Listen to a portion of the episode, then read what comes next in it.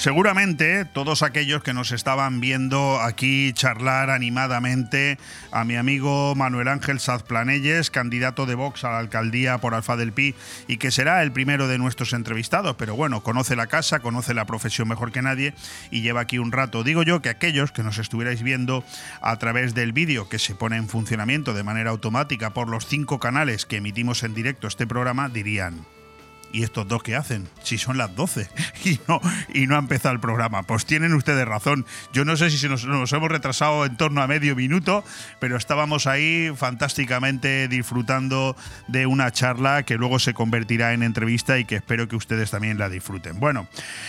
Hoy es jueves, es 20 de abril. ¿Cómo pasa el tiempo, eh? Una completa maravilla. Hace un tiempo extraordinario y no me quiero dilatar mucho en esta breve bueno, breve, lo de breve ya sé que ustedes se sonríen cuando lo digo, pero yo intento que sea breve presentación porque hoy vamos a tener un programa muy completo, con algunos invitados menos de lo que suele ser habitual, donde a veces hemos hecho el estropicio de meter incluso seis, la mayoría de días cinco y el día que menos cuatro. Pues fíjate, hoy tenemos solamente tres, pues ya verás como aún así nos falta tiempo.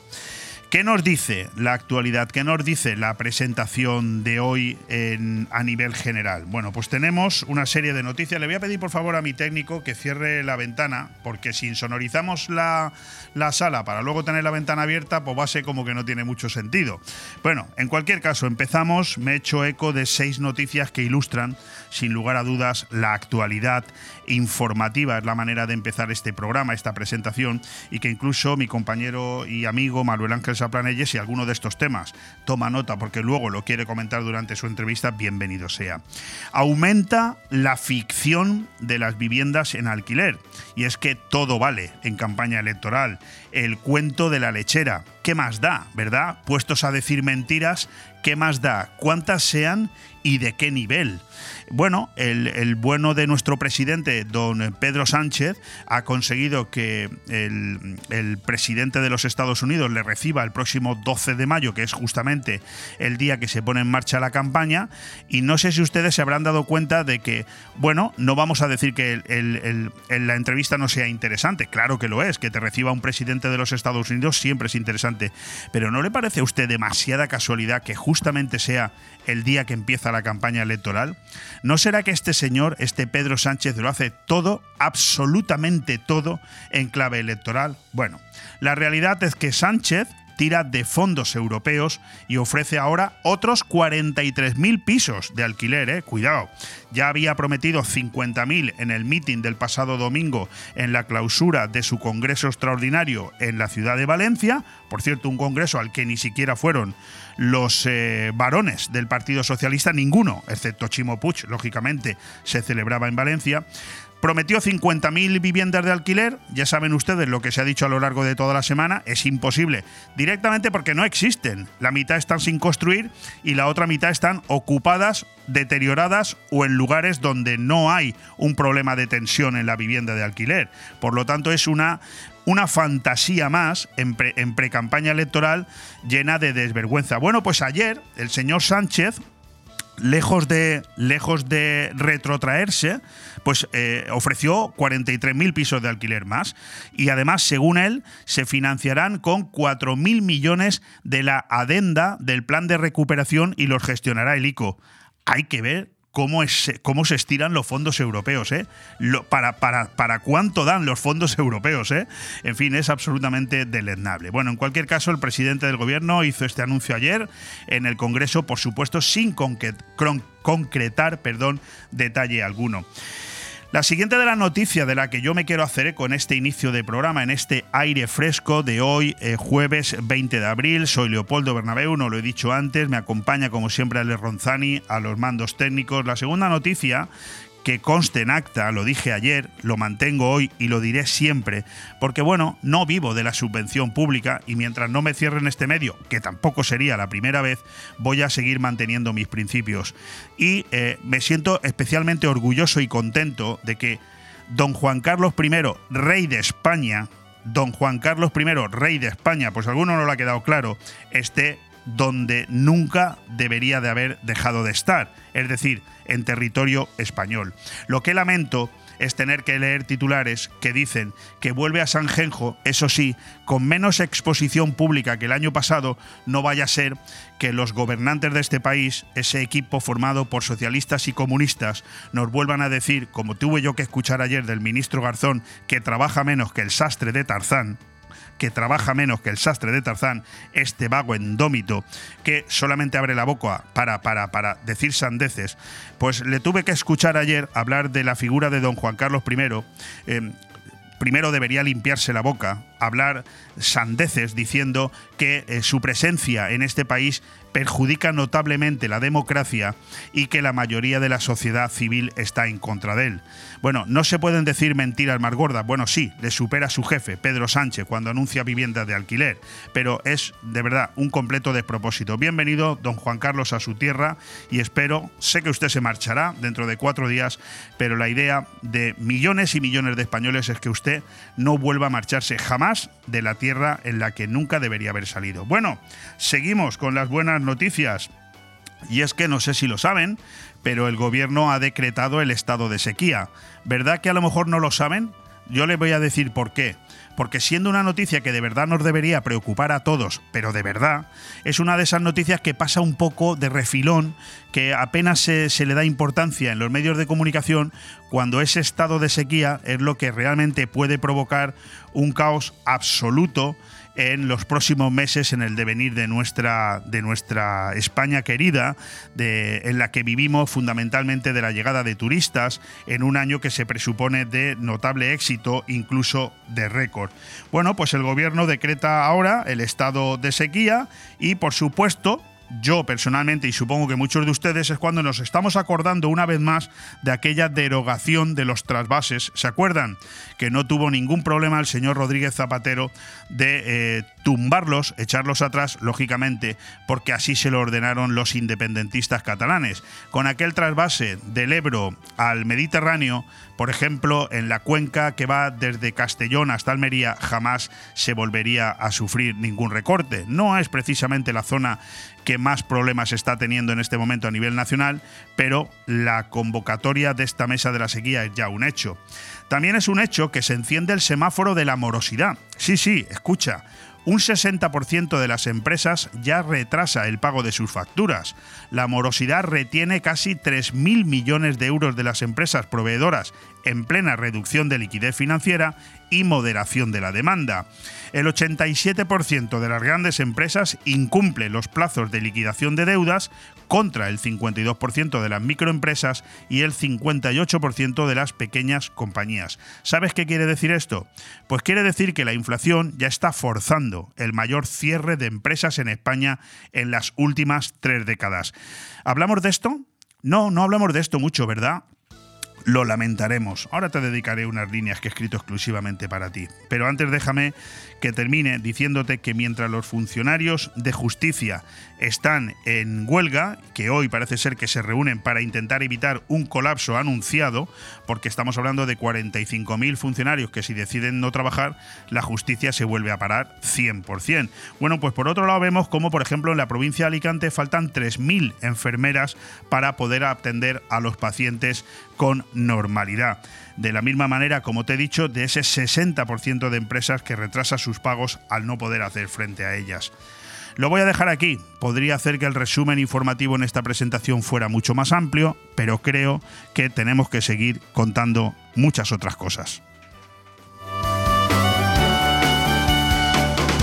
Fresco en Radio Benidorm todos los martes, miércoles y jueves de 12 a 2 de la tarde, Aire Fresco, el magazín de actualidad más completo de la comarca, con entrevistas, noticias, opinión y entretenimiento en un aire fresco más renovado, más personal y más cercano de la mano de Leopoldo Bernabeu. Recuerda, todos los martes, miércoles y jueves, desde las 12 del mediodía hasta las 2. También podrás escuchar Aire Fresco por las tardes en redifusión y los fines de semana un resumen con lo mejor del programa. BOM Radio Benidorm. Seguimos creciendo.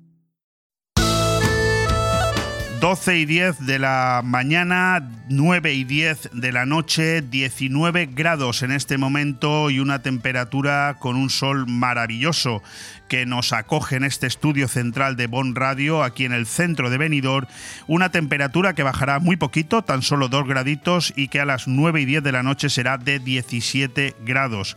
¿Qué nos dicen los datos de un día como el de hoy? Pues nos dicen que hoy, atención querido Manolo Sasplanelles, Hoy es el Día de la Lengua China y es el Día Mundial de la Marihuana. Lo digo por si se quiere usted tomar nota porque estoy casi convencido de que luego hará algún comentario al respecto. Además, hoy hay que felicitar el santo a todos aquellos que se llaman Teodoro, Hildegunda, Acindina y Oda. Yo hay nombres que no escuchan mi vida, pero mi obligación es felicitar el santo a todos los que me dice el calendario del santoral. Teodoro, Hildegunda, Santa Cindina y Santa Oda. Bueno, ¿quién nos va a acompañar hoy en este avance informativo, en este avance del programa? vamos a tener, como ya os he dicho, al candidato de Vox a la alcaldía de Alfa del Pi, Manuel Ángel Sasplanelles, compañero de profesión, amigo, seguro que nos lo pasamos muy bien escuchándole.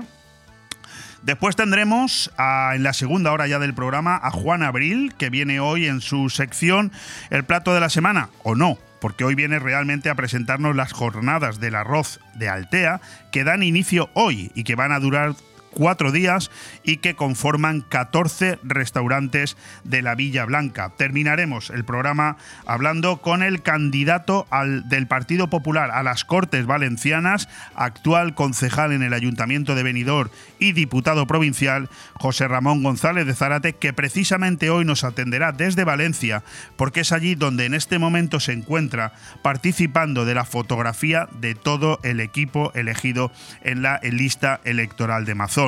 Bueno, un programa intenso. Vamos a empezar ya. Bon Radio. Nos gusta que te guste.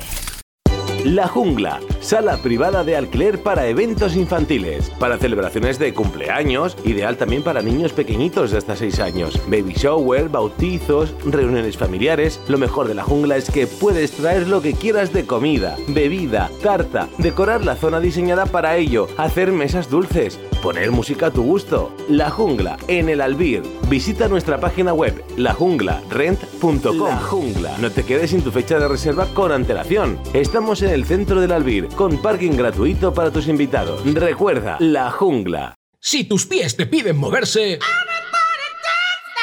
Deja que tu cuerpo le siga, pero con ritmo. En Boni Café Pub, la risa y la diversión la tienes asegurada. Ya sea en familia, en pareja o con amigos, vive los mejores momentos tomando tu copa favorita. Nosotros ponemos la música y tú el mejor ambiente. Boni Café Pub. Te esperamos todos los días en calle Lepanto 1, Benidorm. Benidorm es mar. Es noche. Es fiesta. Pero en los momentos importantes, Benidorm es señorío. Señorío de Benidorm el tinto y el blanco de bodegas Bocopa con sabor a Mediterráneo. El vino que se pide por su nombre, Señorío de Benidorm. El cambio climático es un reto global que afecta especialmente a la comunidad valenciana. Afortunadamente, su ciudadanía, empresas e instituciones han decidido ponerse en movimiento, adoptar los compromisos necesarios para generar un clima de responsabilidad compartida capaz de inspirar a millones. Descubre cómo en climasparaelcambio.es, una iniciativa de Hidracua y sus empresas participadas. Aire Fresco, programa patrocinado por Hotel Meliá Benidorm, Fomento de Construcciones y Contratas, Exterior Plus y Actúa, Servicios y Medio Ambiente.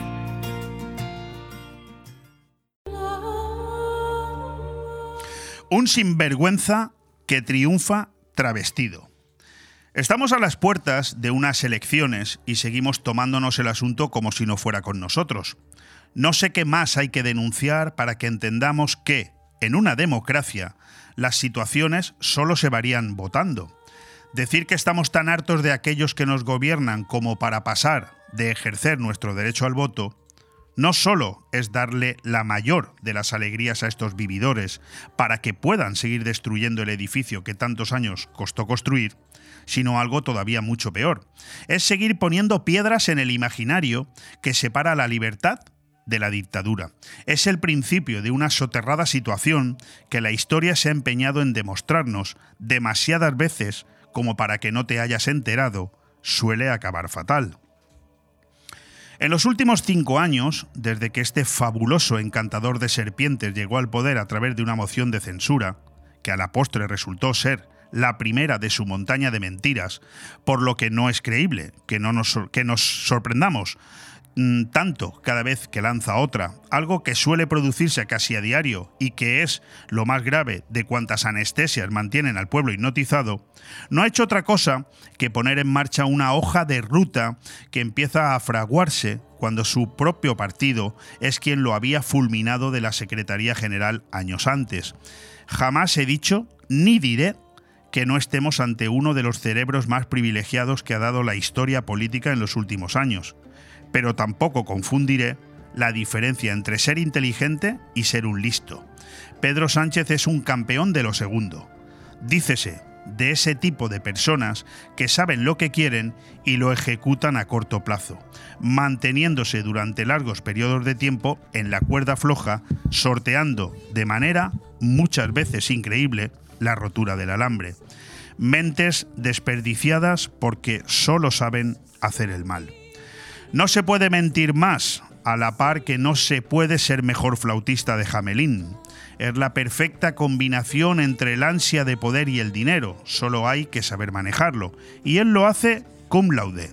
De lo contrario, alguien tendrá que explicar en los próximos libros de historia, no solo cómo puede seguir engatusando a varios millones de españoles, sino, sobre todo, cómo ha conseguido que personas de notable currículum hayan podido confiar en él tanto tiempo, cayendo muchos de estos en el más absoluto descrédito, ridículo, y permitiendo que les aplastase la trituradora de la ignorancia y el olvido es el triunfo de un sinvergüenza perfectamente travestido que hipnotiza la mente de millones de españoles que todavía se creen algo de lo que dice, sin ser capaces de observar el paralelismo que existe entre la sigilosa pero constante forma de actuar de esta termita y otros que antaño ya lo hicieron conduciendo a sus países y sociedades a situaciones que siglos después todavía se recuerdan y se mantienen como lugar de enfrentamiento social ponle tú el nombre.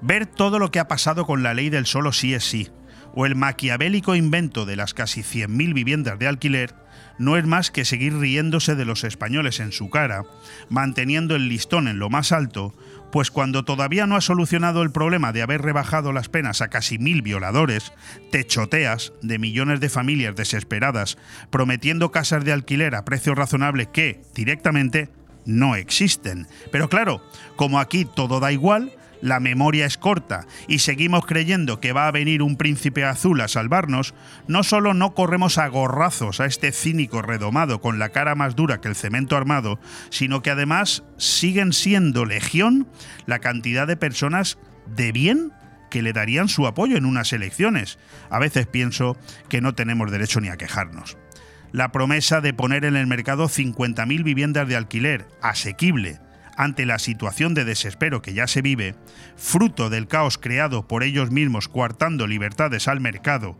intentando su control en plan bolivariano y dando más privilegio al ocupa que al propietario, propuesta por cierto desmentida 24 horas después, porque esas casas directamente, insisto, no existen, no solo no amedranta a nuestro amado líder, sino que les suma otras 43.000 más dos días después, crecido en la impunidad que le otorga saber que los españoles ni leen, ni se informan, ni les interesa saber la verdad, y se conforman con promesas que nunca se cumplirán, haciendo de su vida una espera infinita. Además, y esta es la clave, lanza estas groserías públicas como perfecta cortina de humo para que no se hable del día en el que el Partido Popular, hoy, jueves 20 de abril, sumará sus votos a los del partido de este suicida para cortar de raíz la sangría de estos centenares de depredadores sexuales encantados con Irene Montero, viendo que sus penas se recortan a diario. Ver para creer. Veremos qué se saca de la chistera para decir que el éxito es solo suyo. Feijó, prepárate. Eso sí, averiguar qué va a pasar con nuestra economía en los próximos meses, sabiendo que el 60% de las empresas ya se ven en la obligación de retrasar pagos porque no son capaces de cumplir con la salvajada de impuestos que nos comen por los pies, interesarse por la decisión de la Mesa Nacional de la Sequía ante la falta de lluvias persistentes y el no haber realizado el Plan Hidrológico Nacional que suspendió el ínclito Zapatero, averiguar por qué Sánchez sigue callando cada vez que se le pregunta por las vergonzosas cesiones a Marruecos, o incluso por qué visitando hoy Toledo, su propio compañero, el presidente Paje, todavía de su partido, se ha ido a Bruselas. En fin, es clamoroso.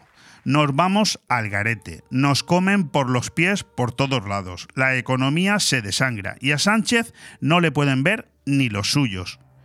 ¿Me puede explicar alguien dónde están y quiénes son esos 5 millones de españoles que todavía votarían a este depredador de nuestro bienestar? Bon Radio. Nos gusta que te guste. Porque nunca es tarde para sonreír, MyDent tu clínica dental en Benidorm. Somos especialistas en blanqueamientos, implantología, estética dental, ortodoncia, periodoncia. Infórmate sin compromiso. Nuestra experiencia y un trabajo minucioso y profesional garantizan unos resultados excelentes. MyDent, en calle Gambo número 10, en Benidorm. Llámanos al 96 585 58 45. www.mydentdental.es. MyDent, especialistas en tu felicidad. Jornadas para la salud en Finestrat, del 21 de marzo al 26 de abril, con charlas, talleres prácticos y rutas senderista para cuidar de tu salud. Hablaremos de diabetes y de hipertensión, de programas de cribado poblacional, típicos tópicos en medicina, de la memoria, de nutrición, aprenderemos a aplicar técnicas de reanimación cardiopulmonar y nos iremos de ruta senderista.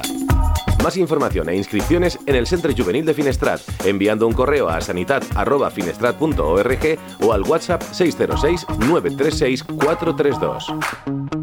Cuando necesitas llevar tu coche al taller, siempre te surgen dudas, pero eso es porque no conoces los talleres multimarca Eurorepar Pérez Pascual. Chapa, pintura, mecánica, profesionales con más de 50 años de experiencia. Somos referente en Benidorm y la Marina Baixa. Además, si reparas tu vehículo con nosotros, podrás disfrutar de un vehículo de cortesía sin coste. Pérez Pascual Eurorepar, tu taller de confianza. Visítanos en Avenida Alfonso Puchades número 25, Benidorm. Cuando decides que quieres comprar o vender una vivienda, suelen surgir muchas dudas, cuestiones que en ocasiones necesitan de profesionales. Si quieres comprar o vender una vivienda, confía en profesionales con muchos años de experiencia. Confía en Grupo Rojisa. Con oficinas en Benidorm y Callosa, contacte con nosotros en el 672 20 26 36 o visita nuestro portal inmobiliario www.rojisa.com. Grupo Rojisa.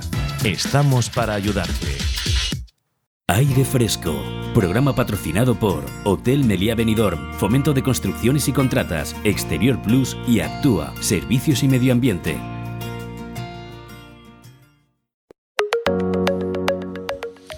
Hace demasiados años que conozco a Manolo Sasplanelles como para desconocer algunos de sus principales recovecos, virtudes y defectos.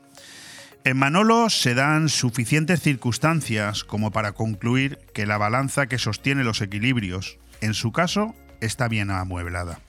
Habrá quien lo tilde de demasiado extrovertido, en castellano antiguo un tipo que se ríe del mundo, pero estoy en condiciones de garantizar que siendo eso una verdad incontestable, que es seguro, no piensa variar, es también una de las personas que mejor conoce al Pi y a sus políticos, porque esa es la clave. Esa es la combinación que garantiza la solvencia en la futura gestión.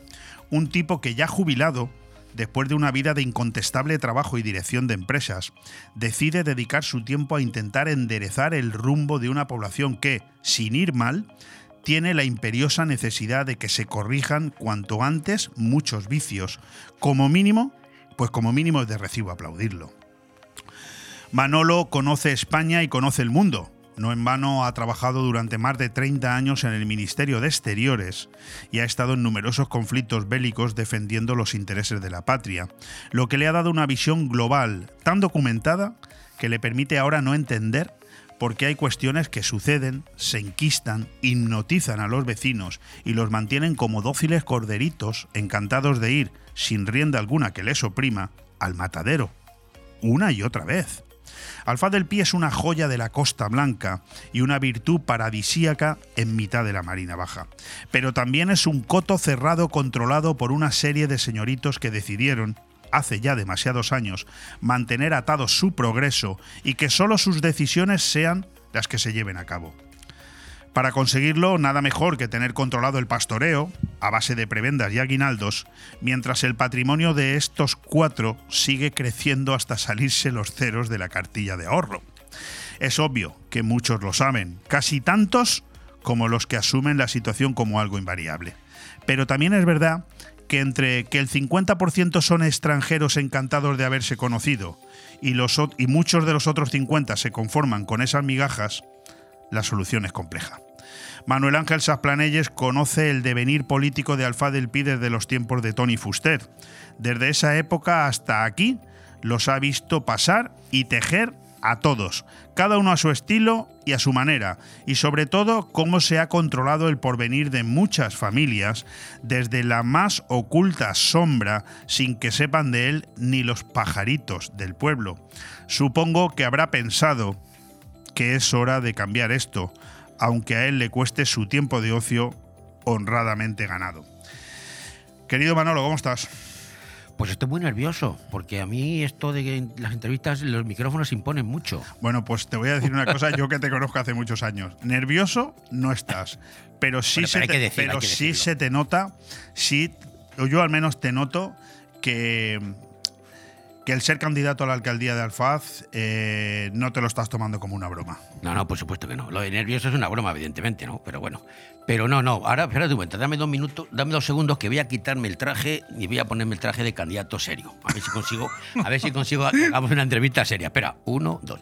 Ya está. Ya soy el candidato serio. Ya es el candidato Manolo Ya, Sasplanelles. no soy panzolo. Bueno, de lo que yo acabo de leer, ¿te has quedado con algo que haya resaltado? ¿Tengo razón?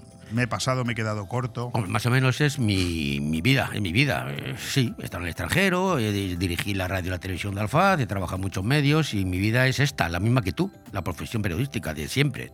¿Y, y por qué una persona que está cerca de los 70 años, que tiene la jubilación garantizada? No me digas la edad.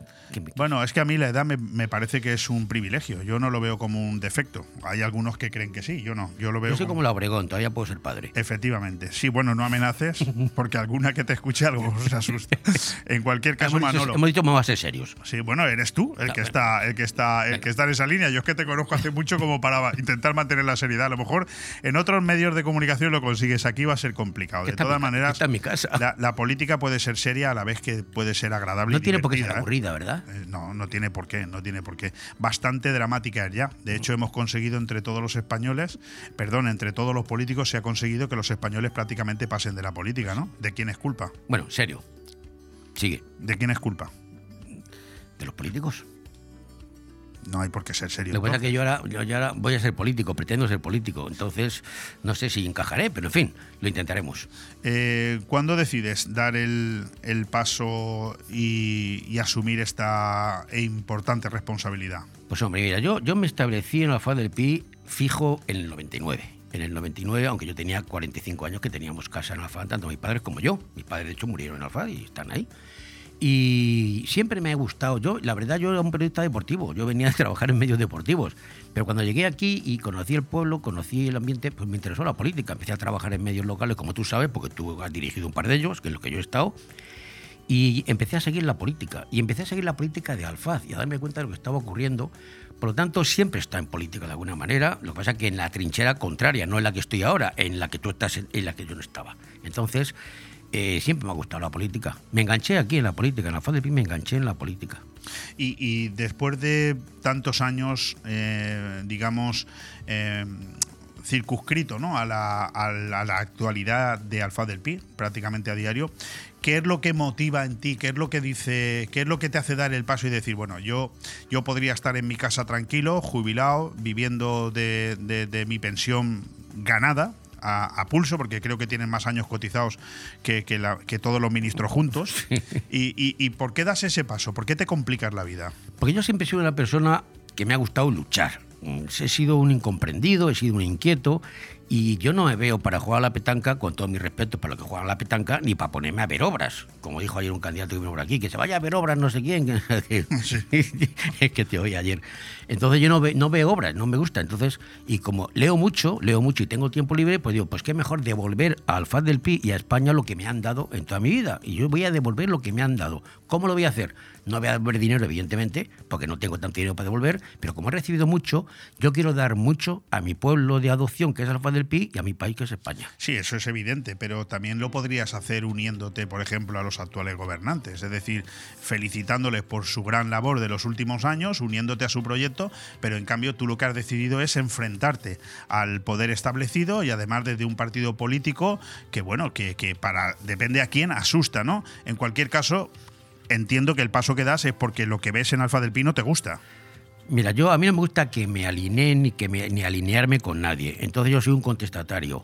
Y visto lo visto, yo considero que, como tampoco me gusta lo políticamente correcto, sino lo políticamente legal y actual, estoy en Vox, porque para mí es el único partido que me merece crédito. El único que defiende mis ideas.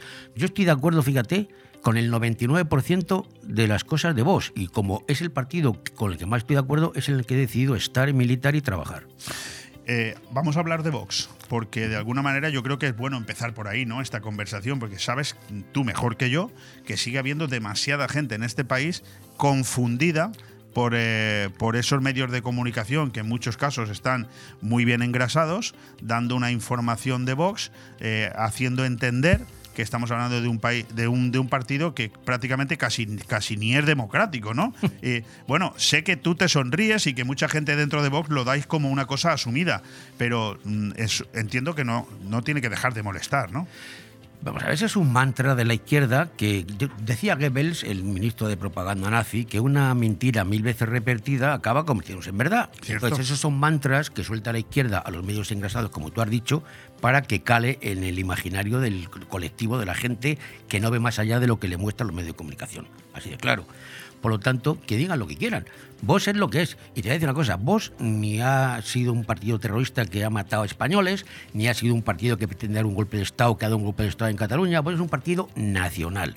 Y, y perfectamente legal. Entonces, todo lo que digan nos da igual. O sea, nosotros todo lo que digan de nosotros nos viene bien.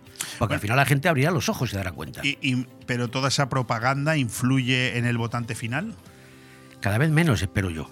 Cada vez menos. Porque la gente, afortunadamente en España, como tú has dicho antes, hay mucha gente que está cansada de política por los políticos, pero también hay mucha gente que empieza a abrir los ojos y empieza a ver. Además, te voy a decir una cosa. Nosotros en Vox no tenemos que contentar a nadie, no vamos a buscar el voto de nadie, nosotros buscamos el voto fiel de Vox. El partido que mantiene su línea de, votaciones es, es Vox, ni sube ni baja, porque nosotros tenemos votos convencidos, votos de gente, de españoles que saben lo que es Vox y lo que representamos, y son ahí. Los votos que no vienen de otros lados son votos que, bueno, pueden llegar en un momento determinado, pero la masa social, perdón, la masa de votantes de Vox cada día va increciendo, y esa masa es fiel.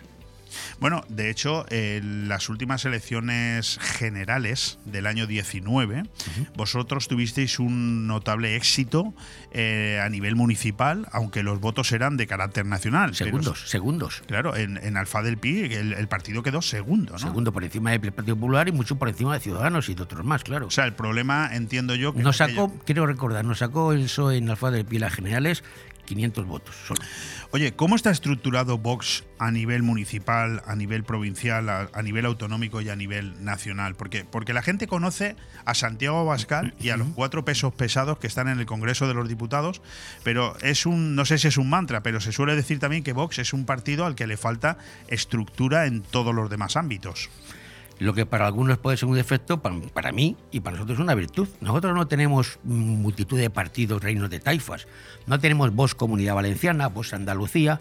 Vox es Vox, un partido nacional.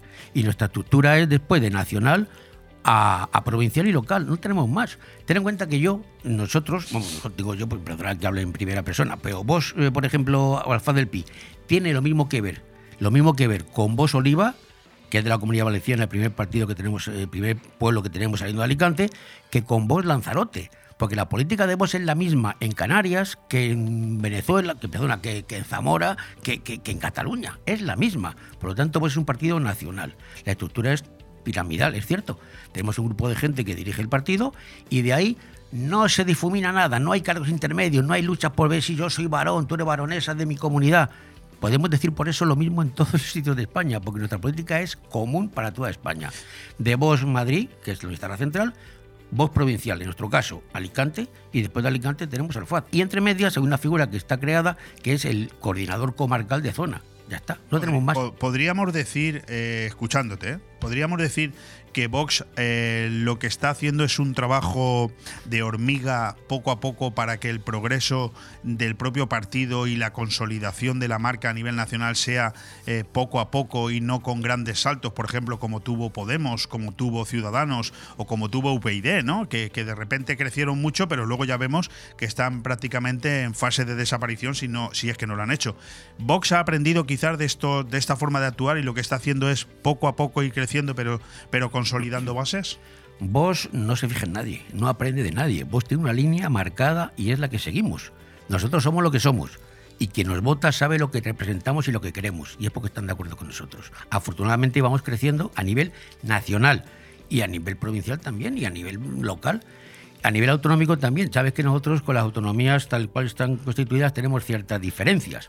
Estamos ahí, nos presentamos a las eh, autonómicas, en la Comunidad Valenciana, en todos los sitios, porque España está estructurada por autonomías. Entonces no tenemos más remedio. Si quieres cambiar algo, primero tendrás que aceptar las reglas. Hay que estar dentro. Yo no entiendo a la gente que se sale de un sitio. Las cosas se cambian desde dentro. Por eso vos va a entrar en la Generalitat, en la, en la Comunidad Valenciana va a entrar con más fuerza que hace cuatro años. Pero estamos ahí porque lo exige el guion. Vamos a empezar a hablar un poquito de Alfa del Pino y de tu candidatura a la alcaldía del municipio alfasino, que es una de las poblaciones más importantes de la, de la Marina Baja. ¿Cómo está el problema de la vivienda en Alfa del Pi? Porque la vivienda, al fin y al cabo, es la noticia estrella estos días, con un Pedro Sánchez que en dos días ha, ha prometido 93.000 viviendas, pero yo estoy seguro que si le dejamos una semana más, promete 200.000 más, o sea que no, no hay problema. La realidad de la vivienda en Alfa del Pi para jóvenes y familias, ¿cómo está y qué tiene previsto Vox? Mira, ahora ya como candidato de Vox en Alfa del Pi, entramos en ese terreno, yo no voy a ofrecer 50.000 viviendas en Alfa del Pi ni 43.000, como hace el presidente del gobierno, entre otras cosas porque no se lo cree ni él. Porque la mayoría de, los, de las eh, viviendas de la Saref, unas no de las que ofrece, unas no están construidas y otras pues están ocupadas y etcétera, etcétera. Mira, te voy a decir un ejemplo. Eh, esta mañana lo he leído no sé dónde, en, en, Mallorca. Mallorca es una de las comunidades que tiene más problemas de vivienda. En Mallorca eh, hay 8.000 peticiones de viviendas de este tipo que ofrece el presidente. ¿Sabes cuántas hay legalmente? No llegan a 400. Y estoy hablando de una comunidad como, como, como la, comunidad de Mallorca. Bueno, por lo que me preguntas tú, es muy sencillo. Mira, en Alfaz, y a mí no me duele decirlo, no me duele en prendas porque yo digo las cosas claras. En Alfaz no se construye una vivienda social desde los tiempos de Franco. Sí, sí, lo digo claramente, no me da miedo decir la palabra. Bueno, es que si es verdad, ¿por qué te va a dar miedo? El barrio lo, que es importante es remarcarlo para que la gente lo sepa. Claro, pero te lo explico. El barrio de la Ferrería en Alfaz del Pi, donde yo tengo mi casa, eh, se constituyó, se constituyó, lo construyó el plan de la vivienda eh, social, la obra sindical del hogar, etcétera, etcétera. Otro, otra colonia de chalecitos que hay al lado del colegio del colegio de Alfaz del Pi, del colegio de Chalecitos, esa, esa bajita, también se construyó de esa época. Desde entonces no se ha vuelto a construir nada en Alfaz del Pi. Hubo un intento, hubo un intento de construir unas viviendas de tipo social que fueron un fracaso, con unos intercambios, unas permutas, unas permutas de terreno que si hablamos de eso pues podemos salir en los telediarios, se nos pueden creyar, que hubo ahí un manguirrangue, que para qué te voy a contar. Pero fue un fracaso, porque ni fueron viviendas sociales, ni VPO, no fueron nada. Están pegadas a la autopista, pegadas a la autopista. Son Filker. Pegadas a la autopista. Eh, bueno, eso, y ahí tuvo algo que ver hasta el hermano de, Alfonso Guerra. Sí, esa es otra etapa anterior también. Entonces, eh, es muy sencillo. Nosotros qué pretendemos en la FADEPI? Nosotros abogamos por la vivienda de, eh, de, viviendas públicas. Viviendas públicas. Y habrá que alquilarlas para que los, las familias, porque nosotros queremos centrar, para nosotros el núcleo de la política es la familia. Defendemos la familia como el núcleo central de nuestra política y todas nuestras actuaciones. lo primero que habrá es que construirla y que planificarla. Entonces, para, que, para que la familia tenga un sitio donde poder alquilar o poder comprar o conocer una, alquilar con opción a compra, que es como nosotros proponemos, o, comprar a un precio adecuado y los jóvenes pueden independizarse, lo primero que hay que hacer es tener suelo liberalizado, para que no haya especulación. ¿Tienes idea de.? sí, sí, dime. No, te iba a preguntar por el Plan General de Ordenación Urbana. Está hace 20 años que no, que lo hizo Fuster y no está, te lo digo, no está. 20 no, 30 años que no se regulariza. pero la pregunta era: ¿por qué? Pues, pues yo qué sé, porque lo, han- lo han intentado estos el y no lo han conseguido. Pero voy, a, voy más. Eh, nosotros pretendemos, para abaratar los costes, pretendemos- que se eh, liberalice el suelo. El suelo que esté especialmente protegido por razones ecológicas, medioambientales, de defensa, etcétera, etcétera, eso hay que mantenerlo. Pero si tú quieres bajar los precios, tiene que haber oferta de suelo, porque si no hay especulación. Y si hay especulación, pasa lo que está pasando. Además, todos los problemas que ha tenido tanto el PSOE como el Partido Popular en España ha sido por la especulación del suelo, por el urbanismo, tú lo sabes. El urbanismo ha sido atroz. Entonces nosotros pretendemos liberalizar el suelo, hacer viviendas y que las familias puedan entrar a un precio asequible o que alquilen con opción a compra. Las familias es nuestro objetivo. Es que tampoco está todo inventado. Está todo inventado. Te puedo seguir preguntando por la política social que Vox va a llevar a cabo en el municipio. O, o de alguna manera has dado ya una clave, ¿no? No, pero hay más, hay más. Vamos a ver. Nosotros eh, vamos a impulsar la reducción del IBI para todos los alfasinos, porque el IBI está muy alto. Y en especial para las familias, repito, las familias. ¿eh? ¿Con el objetivo de qué? Pues de alcanzar el mínimo permitido por ley en cuanto al IBI. El mínimo hay un mínimo. Intentaremos llegar al mínimo. También vamos a adecuar la tasa de basura y la de los vados a, la realidad, porque estamos pagando un dineral de basura y el servicio que tenemos en la FADEPI es de los peores de Europa. Las familias numerosas, nosotros queremos bonificar de alguna manera. Tendrán bonificación en el IBI, queremos aplicarles un 90% de bonificación en el IBI.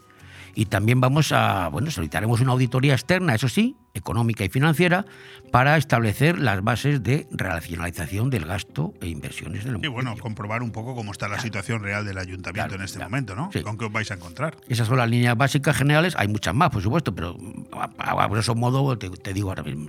Hay algunas cuestiones que se han enquistado ¿no? en la política municipal de Alfa del Pi desde hace años. Por ejemplo, cuando hablamos del centro de día ¿no? en Alfa del Pi. Yo sé que vosotros desde Vox eh, os estáis empeñando en pedirlo, pero eh, yo casi te pediría primero que contaras la realidad de este centro. ¿no? ¿Cuánto hace que se prometió? ¿Cuánto tiempo hace que se empezó a construir y nunca más se supo?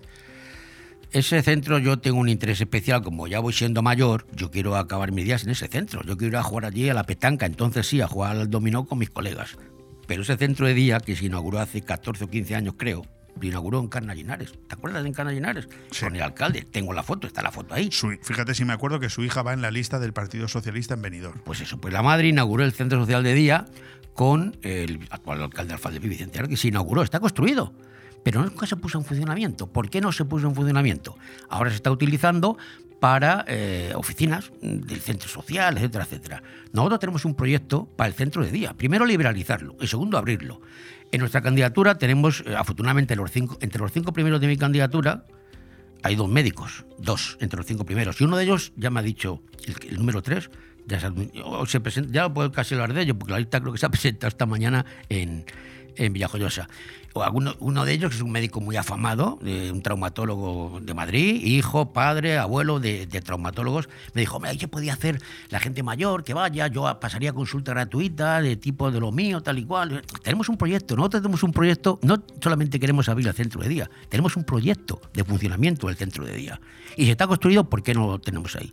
Y vuelvo a lo mismo, egoístamente y ya un poco embromado en serio, yo quiero ir a ese centro de día, cuando sea más mayor que ahora, cuando me retire, quiero ir a ese centro de día. Sí, porque bueno, en Alfa del Pie hay mucha plaza de residencia de lujo. Lo que está faltando quizás es plazas de residencia, porque al final una- un centro de día es una residencia de día Claro. para personas mayores que eh, al no tenerla, evidentemente está quedándose atrás, porque hoy en día hay que empe- empezar a pensar muy seriamente en las personas mayores. ¿eh? Claro, como yo digo, como yo digo, eh, bueno, la persona mayor, la familia que tiene que trabajar, tiene que derecho al ocio, la- pues, al- el mayor va al centro de día, está atendido por la mañana, juega, hace ejercicio, se divierte y luego la familia lo recoge y se va a casa. Bueno, hemos hablado de las personas mayores que no Sí. tienen ese centro de día, pero también podríamos hablar de los más pequeños, porque si hay un proyecto que también se quedó durmiendo el sueño de los justos es la guardería municipal, ¿no? Pues mira, a 100 metros escasos del centro de día que no está abierto, que nosotros queremos recuperar, está la guardería.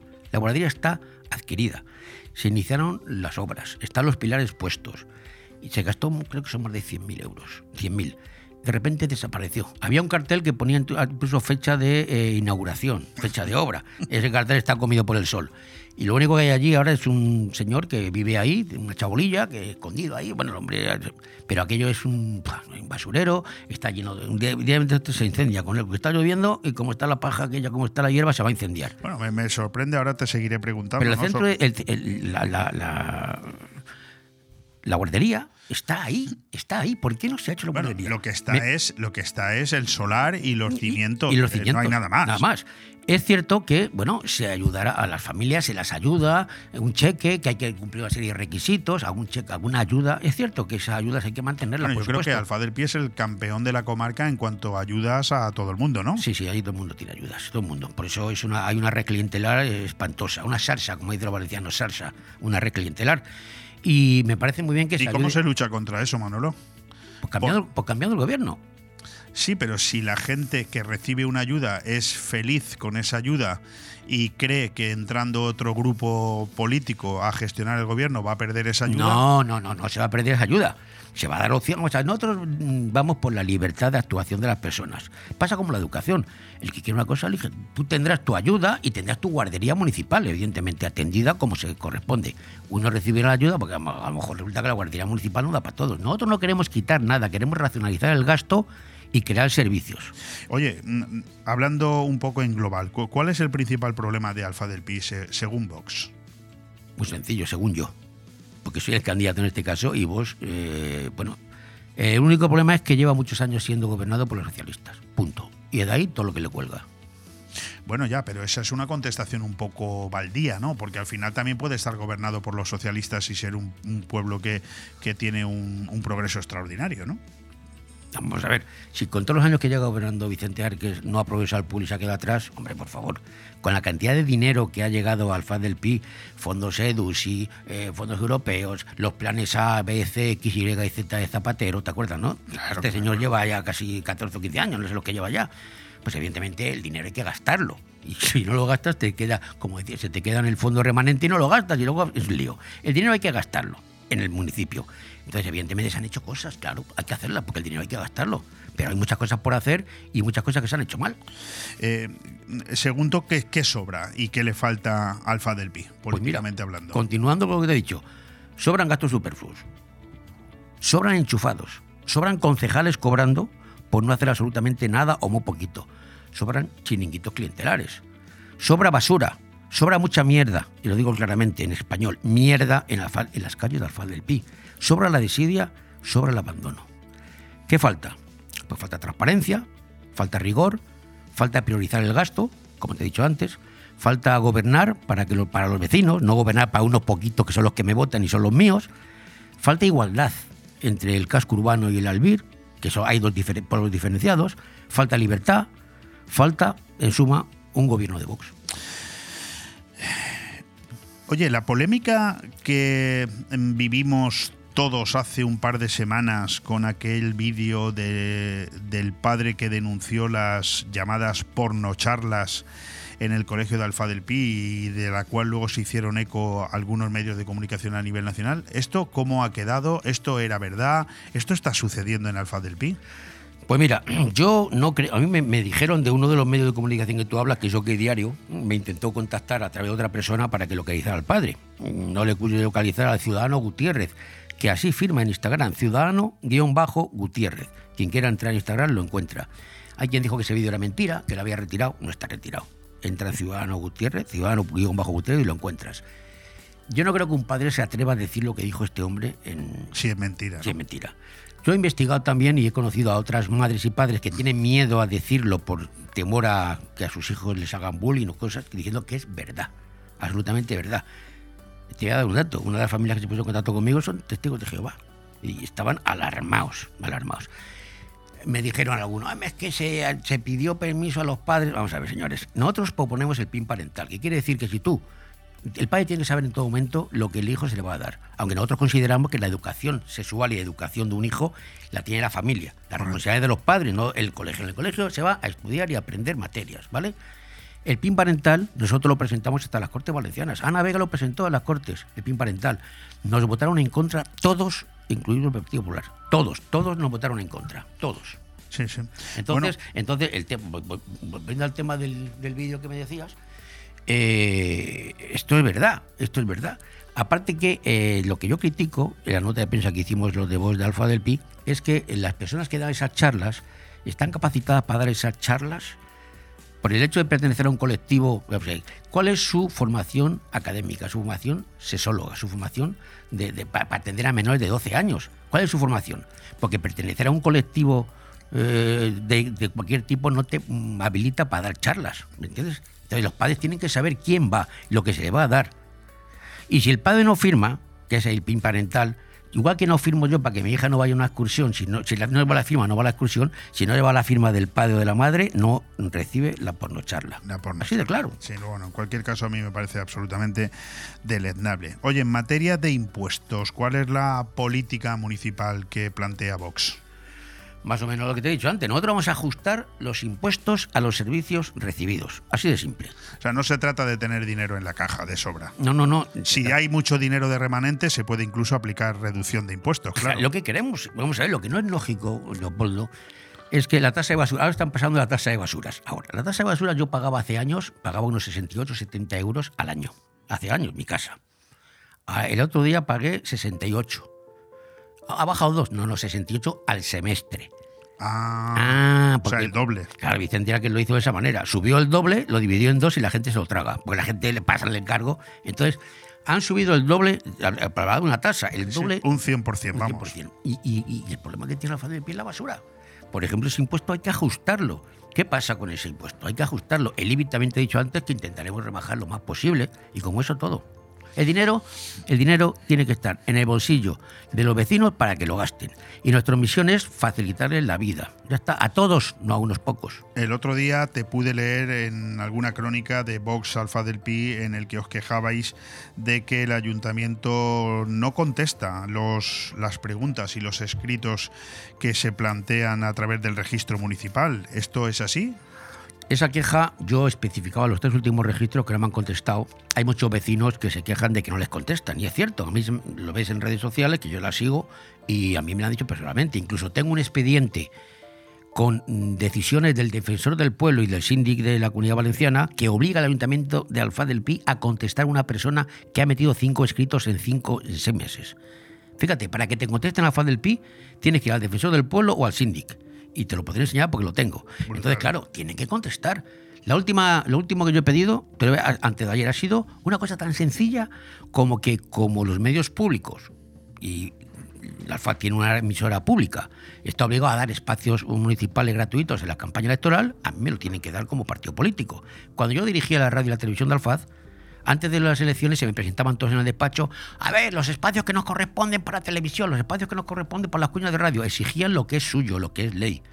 Yo lo he pedido también, porque me, corresponde, como, como, el ayuntamiento de aquí, como tiene una emisora local, tendrá que ceder también. En Altea, por ejemplo, la radio pública de Altea ha preparado con todos los candidatos una serie de debates, una serie de espacios, lo tienen ya adelantado.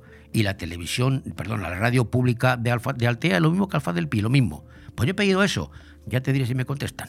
Ya. Bueno, pues eh, más vale que se den prisa. Oye, hace días eh, Vox denunció algo relativo a la ausencia de atención sanitaria domiciliaria. Esto es preocupante, ¿no? Eh, pero ¿me lo podrías aclarar? Te lo voy a aclarar y va a entender todo el mundo. En la faz del PI tú no te puedes poner enfermo por la tarde, ni los fines de semana, ni festivos. En todo el día. ¿Por qué? Porque tú te pones enfermo y decides que un médico vaya a tu casa a atenderte porque no estás imposibilitado, no va a ir tu médico. No hay. Va el de Altea. El episodio que yo conté en una nota de prensa, lo voy a contar aquí rápidamente, ocurrió hace unos días en la FAD del Pi. En la FAD del Pi hay un centro, hay un centro de, menores acompañados, que depende de la Unidad Valenciana, y hubo un, altercado con una de las menores que tuvo un episodio psicótico y se puso violenta. Hubo que llamar urgentemente a los servicios. En la FAD del Pi, no, no, por la tarde no, era una tarde. Tuvo que ir el médico de Altea, porque en Altea sí tiene ese servicio. El médico de Altea llegó allí, el centro de menores este está en la colonia escandinavia, que muy poquita gente lo sabe que existe. Son siete plazas solo, ¿eh? Y llegó allí la doctora, una doctora, vio el panorama y le dijo a la señora que estaba allí, esta niña hay que llevarla al hospital, porque está, hay que llevarla a la psiquiatría, hay que llevarla en la ambulancia, llama a la ambulancia. No hay ambulancia en Alfacia, es otra. Tuvieron que llamar y entonces la, señora que estaba atendiendo, la asistente social o la trabajadora social, no, no, yo no puedo irme de aquí porque no puedo dejar a los otros cinco solos. Dijo, vamos, la señora, el protocolo exige que una seis menor debe ir acompañada al hospital, no puede ir sola. Pues se montó la de Dios. Tuvo que llegar a la Guardia Civil. Cualquiera que poner orden. Cualquiera que te escuche, Manolo, mm, no, no sabe si está hablando de un lugar paradisiaco a 10 kilómetros de Benidorm o a 5 kilómetros de Benidorm o está hablando de una ciudad tercermundista. ¿eh? Claro, por eso nosotros vamos a exigir, y digo exigir, a la Generalitat Valenciana, a la de que quien gobierne, quien gobierne, a lo mejor gobernamos nosotros la Comunidad Valenciana también, a lo mejor estamos ahí, no lo sé. Pero vamos a exigir Las que haya un encuestas médico. dicen que al Partido Popular le salen los números aliado con Vox, si no, no hay mayoría absoluta. Claro, en Alfa de. Pi tiene que haber un médico por las tardes como la hay en Altea, porque somos ciudades con el mismo número de habitantes. Y otra cosa que te voy a decir más, ambulancia no hay en Alfa del Pi. Hace años, eh, Caja Murcia, ya desaparecida, eh, porque el director era amigo mío, presentaron, regalaron una ambulancia al Alfa del Pi. Se presentó, tengo la foto. ¿Dónde está? Yo qué sé. Tienes que llamar a una ambulancia que venga de Davila, yo qué sé. Oye, eh, ¿Alfa del Pi es un municipio seguro? Pues mira, eh, yo creo que la seguridad es un problema que tenemos en todo en toda España. Eh, no es de lo más seguro ni de lo menos inseguro. Lo que te puedo decir que es puede ser más seguro.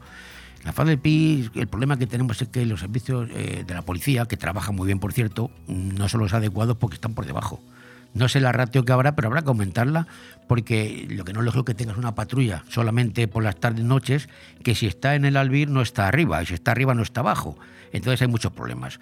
Seguro, como todos, hay, hay- yo no voy a echar por tierra la seguridad de Alfa del Pi, pero lo que sí te digo es que nosotros, vos, vamos a potenciar la seguridad de Alfa del Pi a través de la mejor forma que se puede hacer, que es atendiendo, teniendo una policía municipal eficaz, adecuada y con los medios necesarios. Es lo que vamos a hacer. Así de sencillo. Es misión de ellos. ¿Tienes tu equipo ya concretado?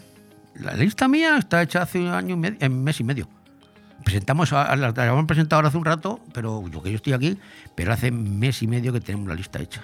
Oye, la crisis que se está comentando del Partido Popular en, en Alfa del Pi, donde según la información que nos está llegando, que falta contrastarla, pero parece ser que hay una cierta falta de entendimiento entre los antiguos, eh, digamos, eh, dirigentes del partido y los que actualmente forman la lista. Hace poco tuvimos aquí a, a Carlos Pastor, que Sí. es el candidato a la alcaldía, pero nos llegan rumores de que hay falta de entendimiento a la hora de formar la lista. Todo esto, no, primero no sé si está en tu conocimiento y segundo, puede, ah, puede, puede afectar a que el votante de, de derechas eh, tome una decisión de, de declinar su voto hacia, hacia Vox. Hombre, yo, yo he escuchado rumores como tú, rumores, rumores que se sabrá el lunes, que es el último día de presentar la lista. Yo sé que ayer, según me han comentado, se cerró la lista, ayer por la tarde-noche, Ayer. ayer, ayer por la tarde. O sea, hasta ayer no eran capaces de cerrar la lista. No, según me han dicho, según me han dicho. Pero en fin, pero mira, en todos los partidos políticos a la hora de hacer las listas, yo he tenido suerte, yo voy a tocar madera, he tenido suerte porque yo tengo en la faz del PIB una lista extraordinaria de gente que no me ha causado ningún problema. Pero a la hora de las listas, pues ya sabes, hay empujones, yo quiero ir aquí, yo quiero ir allá, yo quiero ir aquí. Y en la faz del PIB no sé lo que van a sacar, pero hay problemas como en todos. Yo deseo al Partido Popular lo mejor, porque a mí me interesa que el Partido Popular tenga un buen resultado. Yo, yo lo digo claramente, yo era del Partido Popular, yo he estado en el Partido Popular muchos años militando, no pagando cuota, porque en el Partido Popular mucha, muy poquita gente paga cuota, llevo cuatro en voz pagando mi cuota religiosamente, pero yo al Partido Popular le tengo cierto cariño. Entonces no voy a hacer leña del Partido Popular. Lo que quiero es que solucionen sus problemas, que son muy gordos, y el lunes veremos qué es lo que pasa, porque a lo mejor el lunes hay sorpresa. Espero que no las haya. Bueno, lo que está bastante claro, al menos me ha llegado a mí al oído, es que quien no va a presentar en esta ocasión candidatura es Ciudadanos, con un César que ya estuvo aquí hablándonos de su dimisión como concejal del Partido Naranja y con una Maribel Torres que a mí personalmente me ha confirmado que deja la política y no se va a presentar. Bueno, esa noticia es cierta hasta ayer, porque a mí me han dicho esta mañana que el Partido Ciudadano está intentando Ah. hacer una lista, pero que no encuentra gente para completarla. Claro. No sé si será verdad o mentira. Bueno, el Manolo, lunes sabremos todo. Manolo Sasplanelles, amigo personal, compañero periodista, eh, hemos estado juntos en mil batallas, lo vamos a seguir estando. Te deseo toda la suerte del mundo en este nuevo afer. Tú ya sabes que yo he sido concejal en Benidorm, no es fácil, no es oro todo lo que reluce, no es lo que parece, a veces las cosas salen de una manera y luego se tuercen. Cuidado con todo eso, pero en cualquier caso tienes mi enhorabuena, porque si hay algo que los dos sabemos perfectamente es que Alfa del Pi necesita un cambio, que esté gobernado por una mayoría absoluta del Partido Socialista durante tantos años no quiere decir que las cosas se hagan bien. Quiere decir que controlan perfectamente todas y cada una de las familias del pueblo, atendiéndolas, paniaguándolas, eh, dotándolas de lo que necesitan para que estén callados, pero la realidad la vemos cuando las elecciones son de carácter nacional o incluso europeo, donde el Partido Socialista no suele ganar las elecciones. Quiere decir que la gente de Alfa del Pin no es del Partido Socialista y no es de izquierdas, es más bien tendente a ser liberal o de derechas. Por lo tanto, creo que lo que toca es que lo hagáis bien para que la gente sea capaz de votaros. Yo te voy a decir una cosa, yo no sé qué va a pasar en las elecciones. Si todo el mundo que dice que va a votar a vos fuera cierto, sacábamos 21 concejales y había que ampliar el tema. Eso no vale. Lo que te digo, yo, te digo sinceramente, o sea, nosotros vamos a intentar sacar un buen resultado para, como diría un progre, romper el techo de cristal, ¿no? Que les gusta esas frases hechas, el techo de cristal. Pues yo creo, yo y mi gente, vamos a romper ese techo de cristal. Si fuéramos progres, vamos a romper el techo de cristal. Y los que vengan detrás de mí, que son mis hijos, mis nietos y los demás, son los que tienen que apechugar. Nosotros vamos a entrar, somos la punta de lanza, vamos a hacer historia, aunque parezca muy prepotente, vamos a hacer historia porque vamos a ser los primeros de vos que entraremos en la faz del pi. Y los que vengan detrás van a hacer lo mejor que nosotros. Manolo Saplanelles, candidato de Vox a la alcaldía de Alfa del Pi. Muchísimas gracias por haber estado aquí. A ti. Bon Radio. Nos gusta que te guste. La tradición es un arte y en Mesón el Segoviano de Benidorm somos artesanos. Los artesanos del cochinillo segoviano, cordero al horno, chuletón de buey, rabo de toro, bacalao a la vizcaína, cocido madrileño y nuestro menú diario. Comer como en casa es posible en Mesón el Segoviano. Mesón el Segoviano, calle Ibiza número 10, Benidorm. ¿Quieres vivir una experiencia única a bordo de un catamarán recorriendo a las maravillosas playas de la Vila Yoyosa? Deep Blue Sea Events. Sumergiéndote en las refrescantes aguas del Mediterráneo? Deep Blue Sea Events. Y gozando de una espléndida puesta de sol acompañado de una copa de cava? Deep Blue Sea Events. Vive un viaje marítimo inolvidable con salida desde el puerto de Villajoyosa. Infórmate también de nuestras salidas desde Denia, Javia, Altea y Valencia. Ponte en contacto con nosotros en deepblue.es para saber más de todas nuestras actividades acuáticas, eventos despedidas, cumpleaños. Deep Blue Sea Events. Bienvenido a bordo. ¿Eres de los que disfrutan de la comida? En Restaurante Le Plum combinamos placer y conocimientos. Cada mes un menú diferente lleno de sabor o crea tú la mejor combinación con nuestra espectacular carta. Entrantes fríos y calientes, pasta, risotos, suculentas carnes, pescado fresco. Restaurante La Plum pone el marco, los sabores y un ambiente muy especial. Estamos en carretera Altea La Nucía, kilómetro 5, en el 616-884468 y en www.restaurantelaplume.com. ¿Te gusta llegar a tiempo a tu destino? ¿Volver a casa tan cómodo y seguro como si fueras tú mismo el que conduces? Radio Taxi Benidorm el mejor servicio a tu entera disposición. Descárgate nuestra aplicación Pide Taxi para el móvil y solicita un taxi de la manera más fácil. Visita nuestra web radiotaxibenidorm.com. Radio Taxi Benidorm 96 586 2626. Hey tío, tengo hambre. ¿Dónde comemos? A esta hora está casi todo cerrado. Pues solo nos queda ir a comer a algún local de comida rápida. Pero no te has enterado. En Restaurante Vía Parque, cocina abierta todo el día y su menú casero por 9,90 euros. Pues vamos para allá. ¿Dónde está? En Vía Parque, en Benidorm, con fácil aparcamiento. Síguelos en redes sociales. Restaurante Vía Parque, abierto todos los días de lunes a domingo. Seguro que no te arrepentirás. Acabar con esa pera sobre la una. Quería picar algo, yo quería comer. Me pusimos en la barra mano a mano los dos. Ando besándole a para repetirlo otra vez. Yo con esto ya he comido, me voy. ¿Cómo dice? Espérate, que quería chuletones. Que yo entiendo con un pincho tú ya hayas comido. Pero yo necesito mío. Ven sin prisas a la Cava Aragonesa, una institución en el corazón de Benidorm. La divertidísima comedia teatral Burundanga llega a la Nucía. Si te gusta el teatro, no puedes perderte el sábado 22 de abril a las 8 de la tarde la comedia teatral Burundanga en la Auditori de la Nucía. Más de 2 millones de espectadores han disfrutado de esta divertidísima obra teatral que llega a la Nucía tras triunfar en toda España. Burundanga. Auditori de la Nucía, Set Seans Fent Cultura. Nirvana Asesores te consigue subvenciones. Somos especialistas en creación de cooperativas, desde dos personas con múltiples ventajas sociales y fiscales, además de importantes subvenciones. En Nirvana Asesores no solo te ayudamos a cumplir tus obligaciones legales, también te ayudamos a crear. Cree y crea con Nirvana Asesores. En calle Limones 8, en el centro de negocios Benidorm. También domiciliamos sociedades y alquilamos despachos con precios low cost. 629-556-020 o nirvanaasesores.com.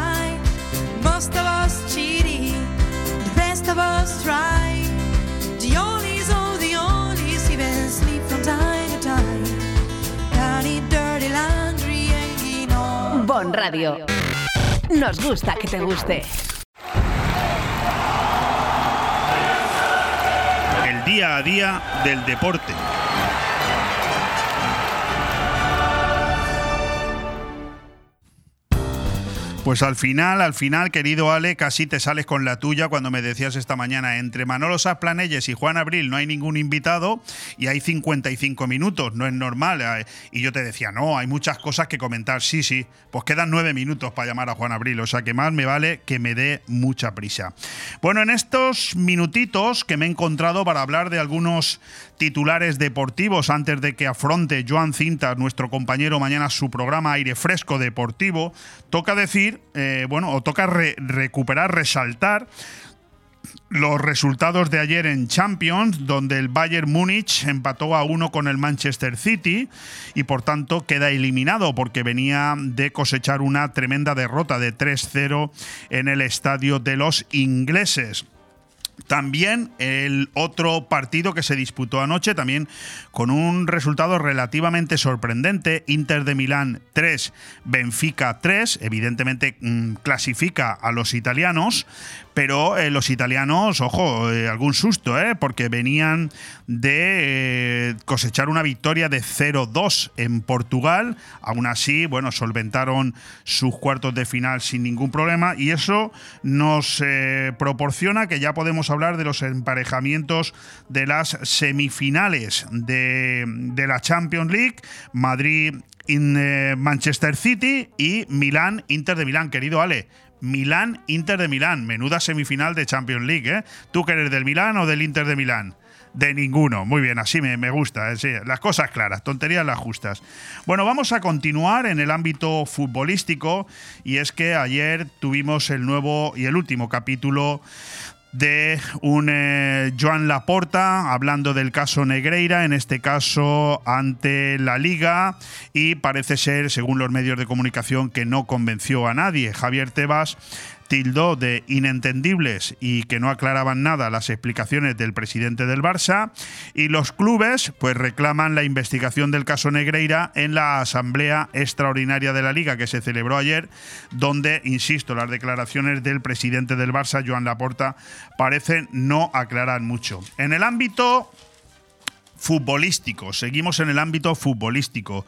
Una noticia que cada vez coge más cuerpo es la de si definitivamente Messi va a volver al Barça. Bueno, mm, yo me atrevo a inclinarme por el sí. Eh, ¿Por qué? Porque desde hace tiempo que no escuchamos al Paris Saint-Germain hablar de renovación ninguna, y eso que se le hizo una oferta para ampliar su contrato un año más.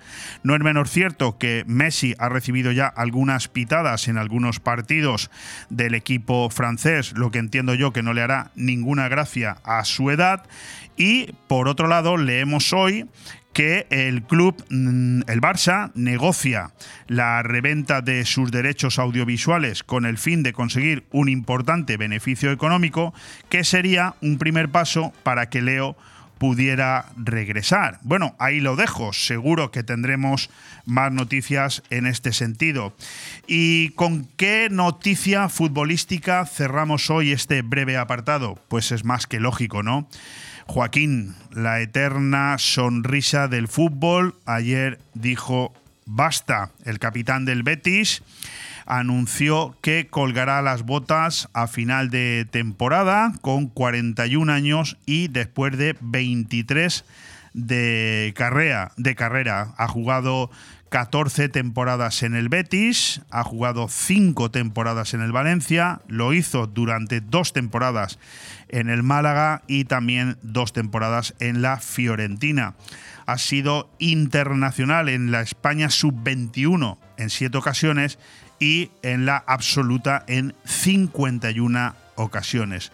En cualquier caso, una trayectoria envidiable con 622 partidos en primera división, que son los que suma eh, Andoni Zubizarreta, y 615 los que lleva Joaquín en primera, quedándole nueve por delante. O sea que en el caso de que jugara estos nueve partidos, aunque solamente fuera un minuto en cada uno, podría superar el, el histórico récord de Andoni Zubizarreta, aquel legendario portero del Atlético de Bilbao y del Fútbol Club Barcelona.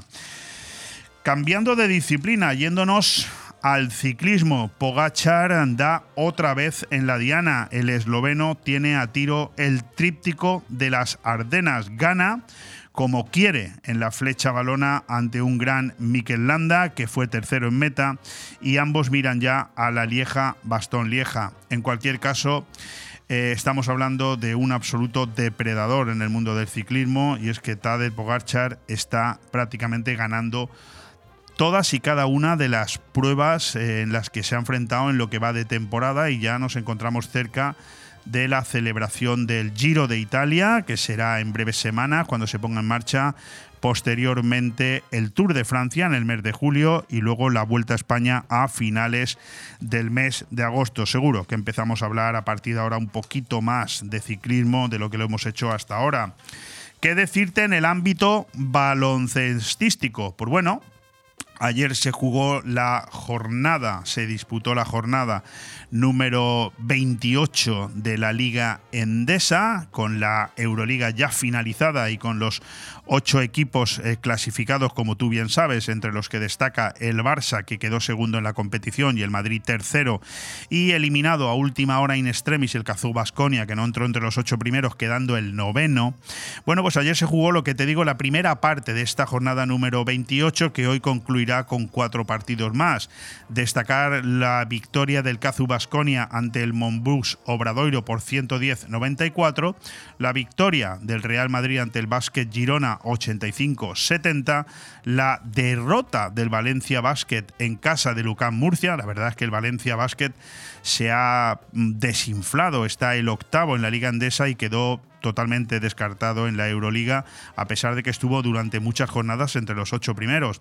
Y la victoria aplastante del Barça en casa del Covirán Granada 55-70, que le hace permanecer como eh, líder de esta clasificación de la Liga Endesa a falta de seis partidos para que termine y se proceda a, los, a la celebración de los playoffs. Dos últimas noticias. Por un lado, una que sabéis a mí me apasiona, la Fórmula 1, y es que el interés por Fernando Alonso se ha disparado un 525%. La nueva Alonsomanía en todo el mundo desde que Fernando fichó por Aston Martin y sobre todo desde que el piloto, eh, desde que pilotó, perdón, por primera vez el AMR 23, ya es medible y resulta totalmente abrumadora. Fíjate, la temporada pasada tenía un 186 acumulado de interés con un 12,4 de media y en esta es un 510 acumulado con un 34 de media, una completa barbaridad. Y bueno, ya estamos a mitad de esta semana, la que viene volveremos a hablar de Fórmula 1 porque se celebra el Gran Premio de Bakú. Termino el resumen informativo hablando de voleibol y es que llega el momento de la verdad. Benidor y, Petrer, y el equipo de Petrer Villena que han luchado toda la temporada en la Superliga 2 por alcanzar la fase de ascenso, ahora, tras conseguir el objetivo, quieren dar un paso más y ascender a la máxima categoría. El Aptur Benidor femenino y el Clave War Petrer Villena masculino disputan a partir de hoy en Canarias y en Castellón la fase de ascenso a la Superliga con el sueño de poner el broche de oro a su gran temporada. Seguro que mañana nuestro compañero Joan Cintas nos sorprende con algún dato más. Ahí lo dejamos. Bon Radio. Nos gusta que te guste. Hey tío, tengo hambre. ¿Dónde comemos? A esta hora está casi todo cerrado. Pues solo nos queda ir a comer a algún local de comida rápida. Pero no te has enterado. En Restaurante Vía Parque, cocina abierta todo el día. Y su menú casero por 9,90 euros. Pues vamos para allá. ¿Dónde está? En Vía Parque, en Benidorm, con fácil aparcamiento. Síguelos en redes sociales. Restaurante Vía Parque. Abierto todos los días de lunes a domingo. Seguro que no te arrepentirás. La cámara con esa era sobre la una. Quería picar algo, yo quería comer. Nos pusimos en la barra mano a mano los. Ando besándole a repetir otra vez. Yo con esto ya he comido. Me voy. ¿Cómo dice?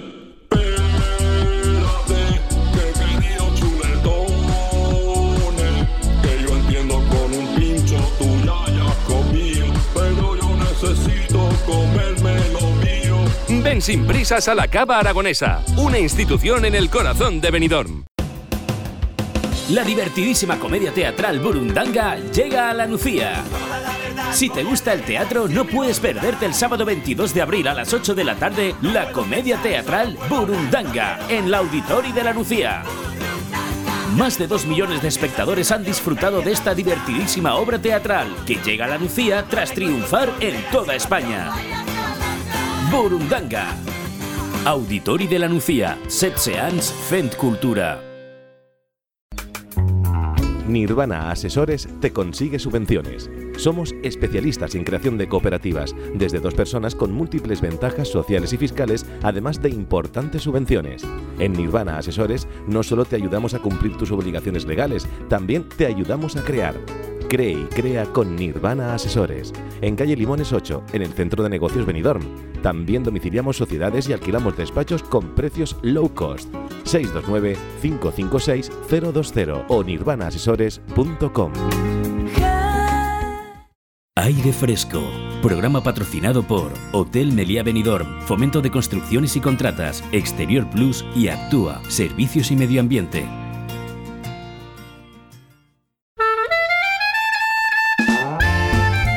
Plato de la semana con Juan Abril.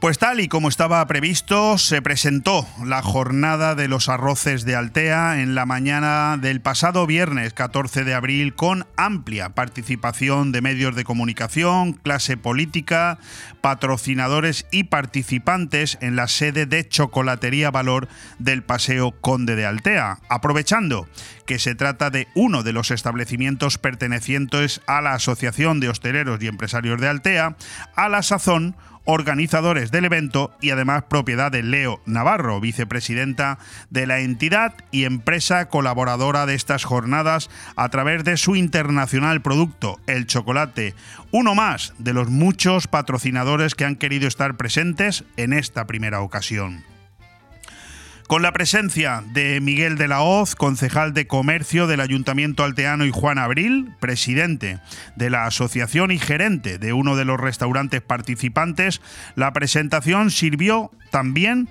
como idóneo marco para dar a conocer en sociedad AEA, la nueva asociación de hosteleros y empresarios de Altea, que con tan solo seis meses de vida ya se ha hecho con un importante hueco en las agendas de todos los hosteleros interesados en la proyección global, además de la clase política, demostrando su fuerza y solvencia, pero no solo en el primario objetivo de conseguir una importante asociación de restauradores y empresarios en general, sino en el principal, dejar claro que la unión hace la fuerza y que la Villa Blanca necesitaba a gritos un colectivo de estas características que se pusiera en marcha a la velocidad de la luz. 14 restaurantes nos deleitarán a partir de hoy con diferentes menús y precios, pero todos ellos con el arroz como estrella de unas jornadas muy bien organizadas por la empresa Gastroeventos, dirigida por Mario Ayus, presente también durante la presentación. Una jornada de los arroces que nace ahora, pero que ya se encuentra dentro de Altea Gastronómica, la red de eventos que tienen a la gastronomía como referencia y atractivo turístico en una ciudad que siempre ha destacado por esta especialidad. Del 20 al 24 de abril estamos todos invitados a degustar estos elaborados menús reservando la mesa en cualquiera de ellos o en la APP de Gastroeventos, donde también podrás visualizar una panorámica de cada negocio, su menú y su precio.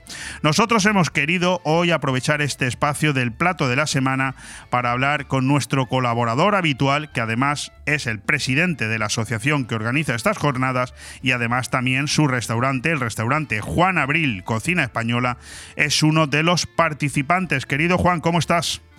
Buenos días. Pues mira, bien, oyendo toda la, la aclaración que has hecho, que además ha sido muy importante y muy completa. Así Bueno, que muchas eh, gracias. Lo que podemos decir, Juan, es que hoy es el día en el que se cumple un sueño, ¿no? Sí, sí, son, son etapas, entonces hemos empezado eh, con muchas, muchas ventanas abiertas, ¿no? Bueno, esta es la primera que podemos no cerrar todavía, pero sí decir que hemos conseguido de las muchas que tenemos que abrir y, y cerrar. Eh, con la ayuda del Ayuntamiento de Altea, del Ex- Exquisit Mediterráneo, con gastroeventos organizándolo, con patrocinadores de la talla de Príncipe Azahar, Chocolaterías Valor, Macro Supermercados, Escuina, el Club del Arroz o el Hotel Camp Negret. Eh, Juan, eh, esto empieza fuerte, ¿eh? Sí, yo creo que, bueno, Altea no se merece otra cosa sino que esta colaboración y este interés por parte de todos. Altea es una plaza gastronómica importante y así la hemos entendido nosotros y así estamos, estamos eh, actuando. Y lo bueno de todo es que la gente de la gastronomía alteana nos está siguiendo. Es decir, que está colaborando en todo y, bueno, pues eh, estoy muy contento, la verdad, de, de cómo está saliendo todo. Oye, Juan, hasta el pasado viernes, cuando se hizo la rueda de prensa en la Chocolatería Valor presentando estas jornadas del arroz, la implicación de la hostelería alteana era evidente, se notaba. Pero te puedo preguntar si desde la presentación el pasado viernes y por conclusión la publicación de esta noticia en los diferentes medios de comunicación, ¿todavía notáis que se ha implicado más gente? Eh, sí, yo creo que se ha implicado muchísima gente, que hay mucha gente implicada en, lo que es eh, nuestro evento gastronómico, porque además tenemos un compromiso con todos y es que esto no va a parar aquí. Vamos a seguir haciendo otros eventos y vamos a tratar de que toda la, toda la restauración del pueblo, todos los que nos dedicamos de una manera u otra a la gastronomía en este pueblo, podamos en algún momento disfrutar de, esos eventos que, pensamos preparar y que, bueno, espe- esperamos que organice Gastroeventos. Oye, a pesar, Juan, te voy a hacer una pregunta en este sentido, luego ya continuaremos hablando de la jornada de los arroces, pero a pesar de las diferencias que la hostelería tiene en este momento con algunas decisiones del equipo de gobierno que todavía está al frente del Ayuntamiento de Altea, eh, eso se ha aparcado, por lo que he podido comprobar, eso se ha aparcado y el- la implicación del Ayuntamiento y de su Concejalía de Comercio ha sido absoluta. No, vamos a ver, eh, no, no se ha aparcado nada. De hecho, esta tarde mismo a las 5 tenemos una, espero, gran reunión con, con hosteleros, eh, eh, restauradores, bueno, pues con todos los gremios que quieran acudir a esa reunión a las 5 para determinar las acciones que vamos a emprender. Y no, no está aparcado. sí es cierto que desde el principio la concejalía de, de comercio, pues, o concretamente Miguel de la Hoz, sí es cierto que se ha implicado desde el principio con nosotros, como bien dije en la, el día de la presentación. Eh, y sigue y sigue implicado a pesar de que bueno pues van a dejarlo fuera pero eh, lo que es el ayuntamiento en sí me parece que tiene muy pocas implicaciones con con nosotros Van con a- la van- dos, dos cuestiones. Eh, ¿Van a dejar fuera a De la Hoz de la lista del Partido Socialista? sí bajo mi punto de vista creo que es una putada muy grande con perdón por la expresión Bueno, un error en cualquier caso, ¿no? eh, posiblemente sí. Eh, porque, bueno, de, este- de estar de concejal a pasarlo al número 11, que creo que lo han puesto, me parece que es una jugada importante. Jugada que yo hice, eh, hice saber el viernes pasado precisamente que tuve una reunión con los aspirantes a, la alcaldía de, Altea por parte del PSOE y se lo dejé muy claro que es una pena que una persona que en algún momento empieza a implicarse con, con, con el pueblo, con, con lo que, es decir, con lo que está generando la riqueza del pueblo, que somos nosotros, la restauración, eh, que lo quiten de ahí. Bueno, hay, que, hay que empezar a no hacer nada o hacer las cosas mal para que te dejen estar en, en- en un sillón. Sí, tiene, tiene todos los visos. Tuvimos aquí el pasado martes a Rocío Gómez, la candidata del Partido Popular a la alcaldía de Altea, y la verdad, bueno, no viene a cuento esto ahora en esta entrevista, pero la verdad es que la noté con, con mucha fuerza y con mucha decisión. Por cierto, Juan, has dicho una cosa, yo te tengo que pedir que ratifiques los datos. Es decir, hablamos de una reunión esta tarde que yo desconocía. ¿Dónde se celebra? ¿Quién está citado? ¿Cuál es la Se hoja celebra- de.? ¿Qué, es se lo que vais a debatir? el- se celebra en el CEAM, eh, es a las 5 de la tarde. Está citado todo el pueblo, a nivel personal, a nivel de, de- de comercio, de restauración, todo el que quiera venir y aportar algo, eh, bienvenido sea. Lo que vamos a hacer ahí, aparte de, bueno, pues de dar unas explicaciones de lo que es AEA, de lo que, de cómo llegó a fundarse AEA, en fin, pues dar un poco una explicación de, de todo lo que ha hecho esta asociación en la, en la poca vida que tiene. Eh, también queremos eh, que se haya algún tipo de votación, alguna, en fin, queremos que de, de la reunión de esta tarde salga eh, las acciones que tenemos que emprender eh, por todo lo que todo el, el- mm, iba a decir vandalismo, pero a lo mejor no llego, no sé si llego Sí, con, te- esa- se con ese entiende, se calificativo, entiende, ¿no? se entiende. En que cualquier está caso, el Juan, ayuntamiento con nosotros. Entonces, bueno, pues eh, de ahí saldrá qué es lo que lo que vamos a hacer. Juan, yo he dicho en mi presentación antes de darte voz que bueno que la eh, presentación de las jornadas del arroz del pasado viernes eh, sirvió también para a modo de presentación de la asociación de, hosteleros y empresarios de Altea pues un poco como a nivel social no porque no no se había hecho.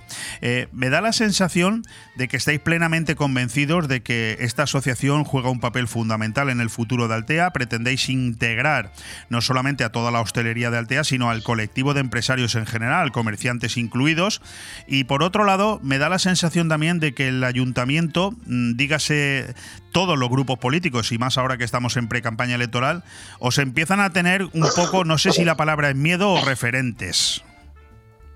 Eh, bueno, como bien has dicho, eh, ya empieza la gente en, en este pueblo, en Altea, empiezan a tomarse un poco en serio a la asociación de empresarios. También es cierto que la asociación de empresarios goza de una salud importante y, de unos apoyos muy importantes, porque yo te puedo decir que en estos momentos toda la gran hostelería que hay en Altea está es socia de, de la asociación de empresarios, está con nosotros en la asociación de empresarios, aparte de la, de la restauración de, de nivel y la, y la de todo, porque al fin y al cabo todos son interesantes y todos son importantes, cosa que no se había conseguido nunca. Entonces, y en cuanto a lo que nos tomen más en serio o no, bueno, yo pienso que al principio mm, nos daban la palmadita un poco y, y como que, bueno, ahí vas, ¿no? Ya te apañarás. Eh, ahora está empezando a cambiar un poco. Están dándose cuenta que podemos eh, tratar de, de- de influir un poco o debemos tratar de influir un poco en, en lo que a nosotros nos atañe, ¿no? Correcto. Y, y- y no dejar que hagan lo que, lo que buenamente, sí, lo que buenamente quieran personas que no han trabajado en su vida y personas que no tienen ni puñetera idea de lo que es la restauración o la hostelería. Sí, sí, sí. Y que, En- da- y que en- dan en órdenes días- a los demás. Sí. En días pasados, en días pasados, eh, no sé si te lo he comentado fuera de, de- de teléfono o no.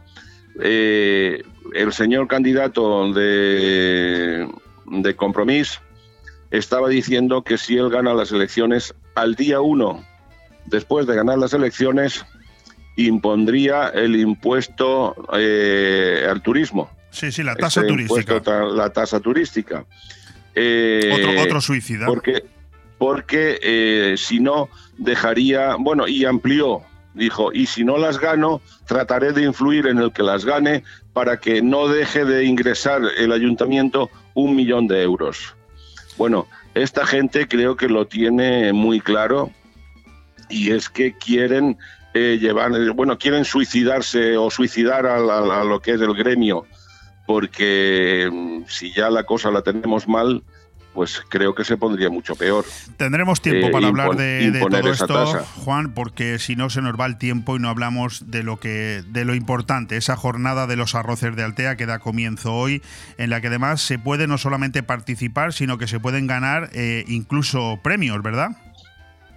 Eh, bueno, sí, mm, mm, tenemos unos, hay unos premios, hay unas, unos detalles que ya cada, cada participante lo sabe, eh, lo, que va, lo que va a poder recibir y también para los clientes. Hay también algunas cosas importantes a las que, Es fácil, es fácil participar. eh, hay una noche eh, para dos en régimen de alojamiento y desayuno en el Hotel Camnegret, un lote de compra de productos de macro valorando en 300 euros, dos packs de productos Príncipe de Azahar, un kit eh, para arroceros valorado en 100 euros, gentileza de Escuina, y un pack degustación de productos de chocolate valor. Y participar en el sorteo de estos premios es muy sencillo, solamente hay que elegir el restaurante participante, disfrutar de su menú, solicitar el código QR, escanearlo, rellenar el formulario y ya está uno inscrito en el sorteo, Sí, ¿verdad? Exactamente, es súper sencillo. Con este requisito que tú acabas de explicar, ya estarías participando. Bueno, hablamos de 14 restaurantes, Juan, hablamos de Melitón Jardín, Maná Long Beach, Club Náutico Bombent, Ética, hablamos de la Taberneta del Gos, el Tosal Roch, el Noa Launch Campomanes, K. Pere, Best Friends del Club de Tenis, Taberna Marinera El Barba, hablamos de Asambra, El Paso de Altea, por supuesto del restaurante Juan Abril, K. Raulet y del K. Raulet. Oye, Juan, me quedan dos minutos. Yo lo que te voy a pedir, ya que te tengo a ti al otro lado del teléfono, eres el presidente de la asociación, eh, gran culpable de que esto se proceda a inaugurar hoy, dure cuatro días, y además eh, el propietario ¿no? de, este espacio del plato de la semana, que nos hables de ese menú, el menú del restaurante Juan Abril. Sí, bueno, pues el menú del restaurante Juan Abril es eh, un menú, bueno, tú nos conoces, va en la línea nuestra. Tenemos un bacalao como entrantes, eh, tenemos tres entrantes, perdón, cuatro entrantes. Tenemos un bacalao en tempura con alioli negro, tenemos unas mollejitas de cordero eh, fritas con ajos tiernos y tenemos un eh, tubo de calamar a la plancha. Luego seguimos con el. Yo tengo dos arroces a elegir. Un arroz meloso con raya, rape, coliflor y pimiento rojo, que es algo exquisito, un arroz muy tradicional. Y un arroz más, eh, más de élite, no más revolucionario, como puede ser el arroz con foie y verduras, que es una exquisitez. Y bueno, después de esto, pues tenemos el postre que hemos decidido poner la tarta, hemos querido poner la tarta de naranja como algo representativo de la zona. Correcto. Y que además es nuestra especialidad. Así que creo que es un menú bastante completo, un menú bastante bueno. Todo esto regado con vino tinto de los vinos Altea, que ¿no? vamos, exactamente, los vinos con los que vamos a, a disfrutar de este menú, eh, pues es el Altea Tinto, crianza, de Antonio Alcaraz, y el Blanco Altea Crianza de Antonio, perdón, el Blanco Altea de Antonio Alcaraz. Correcto. Eh, son vinos que, bueno, pues eh, aparte de que están muy buenos, eh, son vinos que llevan el nombre del pueblo. Entonces tenemos que, bueno, pues que de alguna manera dejar el nombre lo más alto posible. Y creo que con estos vinos lo vamos a hacer. Pues Juan, enhorabuena desde esta emisora que sabes os ha cuidado desde el nacimiento de la Asociación de Hosteleros y Empresarios de Altea. Por fin ve la luz vuestro primer proyecto, que no el último, ni muchísimo menos. Esto no ha hecho más que empezar. Jornada de los arroces de Altea, desde hoy, jueves 20 de abril, hasta el lunes 24 todos los días incluidos para degustar del menú de esos 14 restaurantes que podemos entrar en la aplicación de Gastroeventos para consultar cualquiera de los restaurantes, su precio, su ubicación y eh, su oferta. Juan, muchísimas gracias, enhorabuena y mucha suerte. A ti y espero tenerla. Muchas gracias. Un abrazo. Esperamos eh, verte por aquí también. Lo intentaré, haré todo lo posible. Tú sabes que no me tienes que convencer mucho. Un fuerte abrazo, Juan. Igualmente, hasta luego. Bon Radio. Nos gusta que te guste. Si añoras los productos de tu tierra, nosotros te los proporcionamos. Supermaxi Benidorm. El supermercado latino por excelencia, donde encontrarás en alimentación los productos que más te gustan. Supermaxi Benidorm. Zumos tropicales, agua de coco, dulce de leche, gominolas y mucho más. También realizamos fotocopias, escaneo de documentos, trámites administrativos y envío de dinero a tu país por Western Union, RIA y Small World. Supermaxi Benidorm. Calle Tomás Ortuño 68, abierto domingos y festivos. Porque son momentos para compartir, comparte felicidad. Chocolates Marcos Tonda. Comparte con tus clientes, empleados, con la familia y amigos sus exquisitos chocolates tradicionales y gourmets o los nuevos lotes combinados con productos tradicionales. En Villajoyosa, partida Torres junto Rotonda del Puerto y en el centro de Benidorm, calle Alameda Blue, espacio gourmet Marcos Tonda. El prestigio de una marca garantiza la calidad. Chocolates Marcos Tonda. Momentos para compartir. Llorca Group, construyendo con altos estándares de calidad desde 1971. Estamos creciendo de manera exponencial, implantándonos en todo el territorio nacional, gracias a la planificación y el esfuerzo de un gran equipo. Una ilusión que se refleja en nuestros principales trabajos, planta hotelera y exclusivas villas de lujo. En Llorca Group llevamos la construcción en nuestro ADN. Llorca Group, vocación constructiva. Visita llorcagroup.com. Necesito hablar contigo. Tengo que contarte algo. Tenemos que hablar. Sea lo que sea, díselo en Restaurante Juan Abril, porque no hay otro sitio igual donde todo sabe y sienta mejor, como nuestros arroces, carnes y pescados frescos de la bahía. Restaurante Juan Abril, Paséis del Mediterráneo 14, Altea. Reservas al 96 584 37 22. Restaurante Juan Abril, la cocina española de siempre, donde todo te va a saber mucho mejor. Hotel Meliá Benidorm, un paraíso tropical en la ciudad de los rascacielos. El Hotel Meliá Benidorm recoge la esencia dinámica y alegre de este destino de vacaciones por excelencia, creando un rincón tropical en plena Costa Blanca. Además del perfecto destino de vacaciones, es un excelente hotel de negocios, celebraciones y eventos. Ven a visitarnos y descubre nuestro exclusivo y selecto concepto de level lleno de comodidades, o déjate mimar por nuestras especialistas en nuestro Wellness Center con los más innovadores tratamientos de belleza y masajes. Hotel Meliá Benidorm.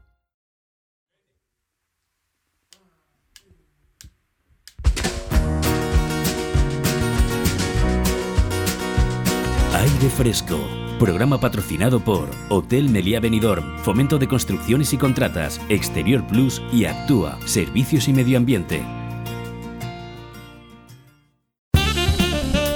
Temas destacados del día. Son las cosas del directo. Sí, te puedes reír, eh, Joan. Eh, yo, esto, Joan. Yo, fíjate, ahora te confundo ya con Joan Cintas, querido Ale. Yo también puedo cantar, ¿eh? Yo también puedo cantar. Porque toda esa música que escucháis entre cada intervalo que termina la campaña publicitaria, que empieza un invitado, esa es nuestra querida Julia, es la pareja de Ale que canta extraordinariamente bien. ¿La tienes a mano? ¿Tienes esa música a mano? Y así la gente dirá, bueno, ¿y a qué música se refiere? Porque no le hemos prestado la suficiente atención. Pues en cuanto él la ponga, la vais a escuchar de fondo y vais a ver, además es una música que la podemos poner cuantas veces queramos porque no tiene copyright. Es de nuestra amiga, escucharla.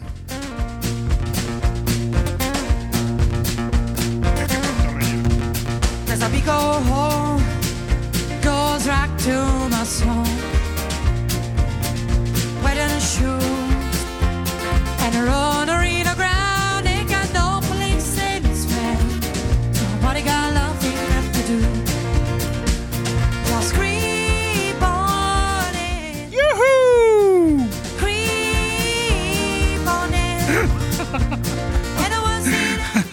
Hay que pasárselo bien. Vale, bueno, ¿qué ha, pasado? ¿Por qué estamos tan felices? Hombre, a ver, entiéndeme, porque si yo te digo que estamos felices porque si se nos ha caído un invitado que nos acaba de decir que no puede entrar en antena porque está metido en una reunión y le es imposible, a lo mejor cuando oiga esta grabación el invitado dice, ah, os alegráis de que no haya entrado. Pues no, porque esto a cualquiera que empieza en el mundo de la radio le puede suponer un trauma, ¿no? Madre mía, y ahora me quedan 20 minutos de programa, se me ha caído el invitado, no pasa absolutamente nada. Más tiempo para contaros noticias, porque fíjate, ¿cuántos días hace que yo vengo preparando una retaíla de noticias de actualidad que luego ni siquiera puedo leerte los titulares porque no me quedan minutos? Hoy me quedan. Bueno, pues vamos a ello. Vamos a ello con el resumen informativo que habíamos preparado eh, para hoy. Algunas de las noticias ya nos hemos hecho eco al inicio del programa en la presentación, otras han estado incluidas en la editorial, pero a lo mejor eres de los que se ha incorporado al programa a última hora. Sánchez ofrece 4.000 millones para otros 43.000 alquileres sociales. Bien, está muy bien, el titular es maravilloso. ¿eh? Lo que no dice este titular es que esos 4.000 millones se supone que llegan de unos fondos europeos que no tenemos y esos 43.000 alquileres sociales son de casas que la mitad no están construidas, las que están están en un estado deplorable y la mayoría fuera de los lugares donde realmente hace falta que existan viviendas en alquiler. Pero es que además se unen a las 50.000 que ya prometió el pasado domingo cuando finalizaba eh, bueno, finalizaba su congreso de los socialistas en Valencia. El líder socialista pone a disposición de las promotoras eh, fondos europeos para nueva obra y rehabilitaciones en un plan que causa controversia. Lo dicho, es muy fácil prometer y más en campaña electoral. Juan Carlos I, rey de España, limita la exposición pública en su segunda visita desde que se fue a Abu Dhabi. El rey emérito llega a Sanjenjo para disfrutar de las regatas con el bribón y trata de ser más discreto que durante el viaje del año pasado. A la misma hora que el ex jefe de Estado llegaba a Vigo, su hijo Felipe VI participaba en un acto en Ronda. Este es el titular. ¿Y mi opinión cuál es? Pues mi opinión es que me parece toda una completa vergüenza, me parece un tremendo disparate que don Juan Carlos I, que ha sido rey de este país durante 40 años y al que le tenemos que agradecer tantas y tantas cosas, tenga el hombre que limitar su exposición pública a pesar del inmenso cariño que le tenemos el 95% de los españoles. Y el otro 5%, pues con respeto os lo digo, eh, sube el volumen, eh, Ale, os vais a cagar. Bueno, ya me queda a gusto, ¿no? No me había visto nunca hacer esto, ¿eh? Sí, pero es que cuando me tocan a mi rey, ¿sabes? Es que me enciendo, ¿sabes? Porque hay tanto cretino en este país que en fin. Bueno, eh, hablamos de Pedro Sánchez, ¿eh? ¿eh? el mismo que dijo que Meloni era la nieta de Mussolini, que era no sé cuántas cosas, farcista, pero luego cuando fue a Roma, bien que le hizo la pelota y le dijo que era una encantadora eh, sirviente pública, ¿no? En fin, este es el presidente, sí, sí, le, le, peinó, le pasó el dedo por el, por el hombro sin ningún problema. Bueno, hoy se celebra, se ha celebrado esta mañana, la romería de la Santa Faz, que además ha sido retransmitida en directo por el canal de televisión Apunt, una de las novedades de este año ha residido en que la imagen de la Virgen del Remedio, patrona de Alicante, ha peregrinado también al monasterio de la Santa Faz, coincidiendo con la propia romería. Una romería de 5 kilómetros que más de 250.000 peregrinos realizan desde la concatedral de San Nicolás. Bueno, ahora estoy viendo aquí la fotografía del que no nos ha podido atender, del que estaba previsto que nos hablara desde Valencia, José Ramón González de Zárate, que precisamente fue el encargado ayer de presentar la lista con la que Mazón aspira a llegar al Palau. Los populares renuevan los puestos de salida en una candidatura donde el presidente regional se ha rodeado de personas de su confianza, que son también alcaldes en la actualidad. También ha sumado nuevos valores como Lucía Peral o ha mantenido a diputados autonómicos ligados tanto a Isabel Bonich como a José Ciscar, como son Eva Ortiz y José Juan Zaplana. Una novedad importante es la entrada de los ex de Ciudadanos, Julia Parra y Javier Gutiérrez. El PP se adelantó ayer en las autonómicas a la hora de presentar la lista, el PSPV en Alicante y Compromís en Elche.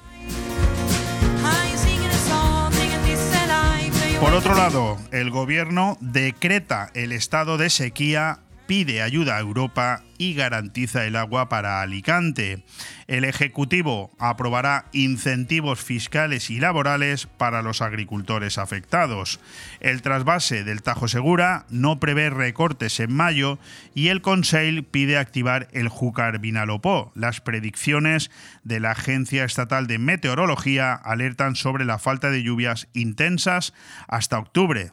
Es una noticia pésima, pero ¿Alguien se ha parado a preguntarse ahora por qué no se llevó a cabo la realización, la construcción del trasvase del Ebro? ¿Os acordáis?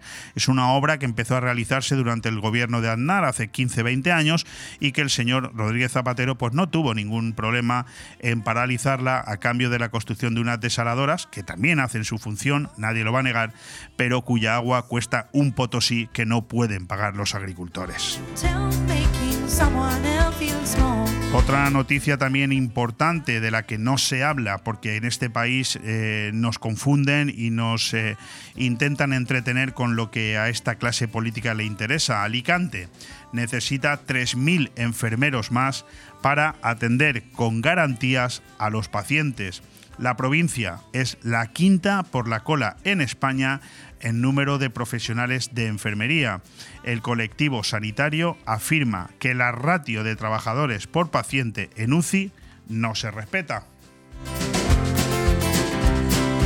Bueno, una noticia importante, al menos para los que eh, utilizan gasoil. Yo no sé, querido Alex, ¿tú pones gasoil o pones gasolina? Gasoil, ¿no? Gasolina, pues entonces estás como yo, estás jodido. Lo digo porque esta noticia no te afecta. Y es que el gasóleo ya vale cerca de un 10% más barato que la gasolina 95 en la provincia. Bueno, es verdad que durante unos cuantos meses el gasóleo ha estado más caro que la gasolina. Ahora yo me alegro por todos los que utilizan gasóleo. De hecho, en mi autocaravana voy por gasóleo, pero yo lo que utilizo habitualmente es el coche. La abundancia de reservas en los mercados internacionales tras un invierno más benigno de lo esperado en Europa propicia la caída de precios del combustible que usan los vehículos diésel. Ojo, tampoco te lleves a engaño, estamos hablando de 1,5 euros el precio medio del litro del gasóleo. Yo me acuerdo que hace dos años, tres máximo, el litro del gasóleo y el de gasolina estaban por un euro. O sea que aun siendo más barato que la gasolina, sigue estando un 50% más caro de lo que costaba hace recientemente pocos años.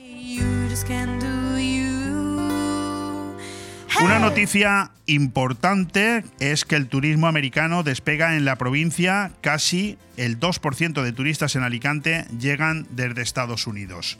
Osbeck urge la puesta en marcha en 2024 de una conexión aérea para incrementar la cuota de mercado norteamericano porque hay demanda. La ocupación media en abril roza el 80%. Bueno, por lo menos el turismo siempre nos salva. Vamos a poner un consejo publicitario porque creo que es posible que tengamos eh, un invitado de última hora. Por lo tanto, vamos a un consejo publicitario y vamos a llamarle. Bon Radio. Nos gusta que te guste. Porque nunca es tarde para sonreír, Maident tu clínica dental en Benidorm. Somos especialistas en blanqueamientos, implantología, estética dental, ortodoncia, periodoncia. Infórmate sin compromiso. Nuestra experiencia y un trabajo minucioso y profesional garantizan unos resultados excelentes. MyDent, en calle Gambo número 10, en Benidorm. Llámanos al 96 585 5845 www.mydentdental.es MyDent, especialistas en tu felicidad. La divertidísima comedia teatral Burundanga llega a la Nucía. Si te gusta el teatro, no puedes perderte el sábado 22 de abril a las 8 de la tarde la comedia teatral Burundanga en la Auditori de la Nucía. Más de 2 millones de espectadores han disfrutado de esta divertidísima obra teatral que llega a la Nucía tras triunfar en toda España. Burundanga. Auditori de la Nucía, Set Seans Fent Cultura. Aire Fresco.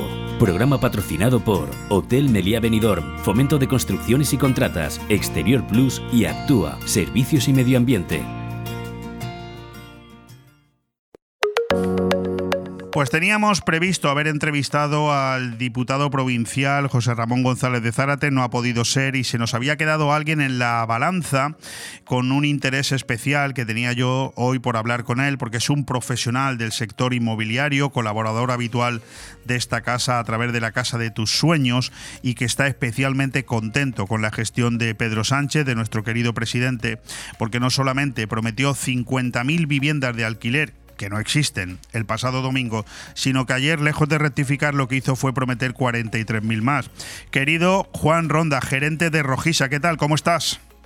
Pues mira, me pillas ahora mismo haciendo las primeras 10.000 casas para, para Pinocho, porque ya no, no sabemos ya ni cómo llamar al presidente de nuestro país. porque la eh, verdad es que es vergonzoso ya y que la gente siga creyéndoselo. Bueno, eh, de hecho, esta mañana no te hemos visto por la inmobiliaria Rojisa, puesto habitual de trabajo tuyo, y yo me he imaginado que estabas en eso, ¿no? O sea, el presidente Sánchez te llamó ayer y te dijo, Sí. Juan, por favor, las primeras Sí. 10.000 eh, te las doy a ti para que las alquiles tú, ¿no? Para que las alquile yo. Es, es increíble y que todo un presidente eh, diga eso a una nación y la nación no se mueva y no pase absolutamente nada.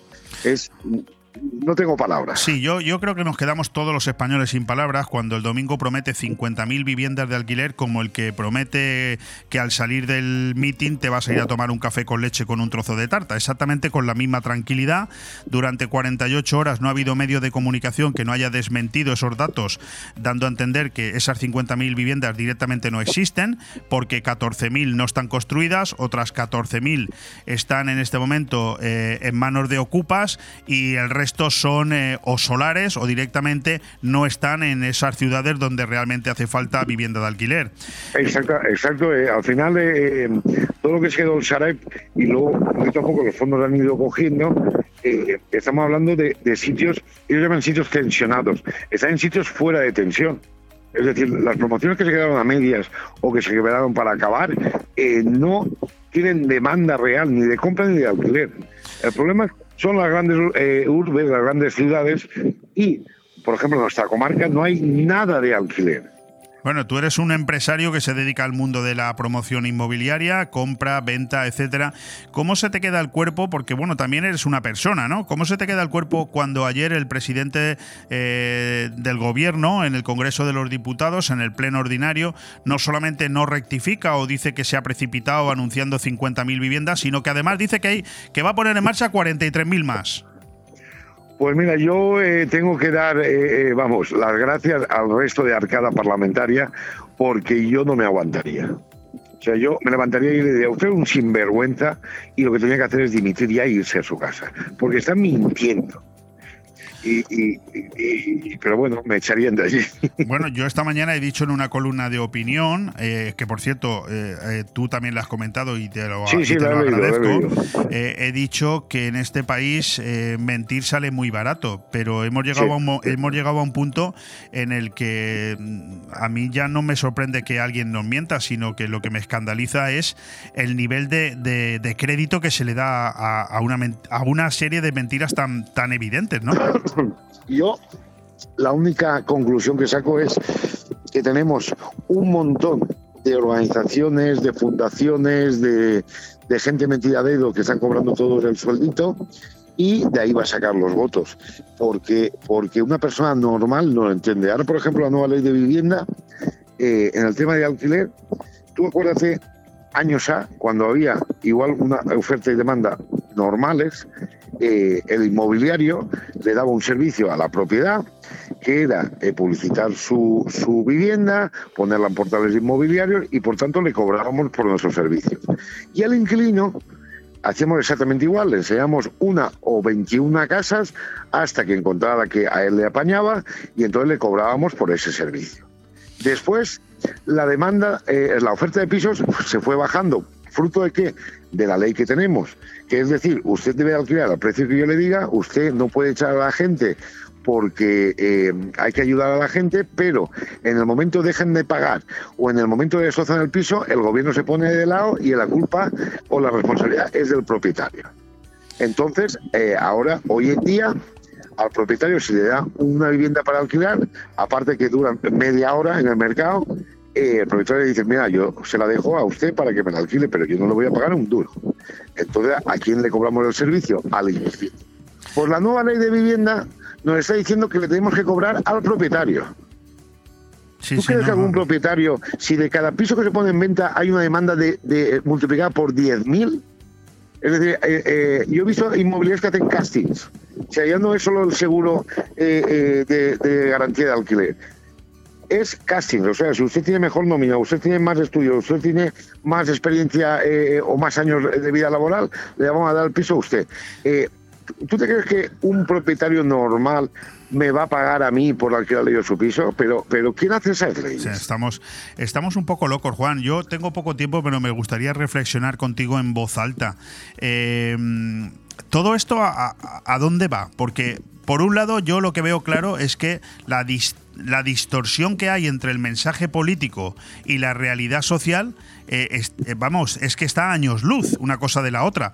Pero tampoco me atrevo a decir dónde acaba esta locura y, cómo se frena, cómo se para, cómo se cambia.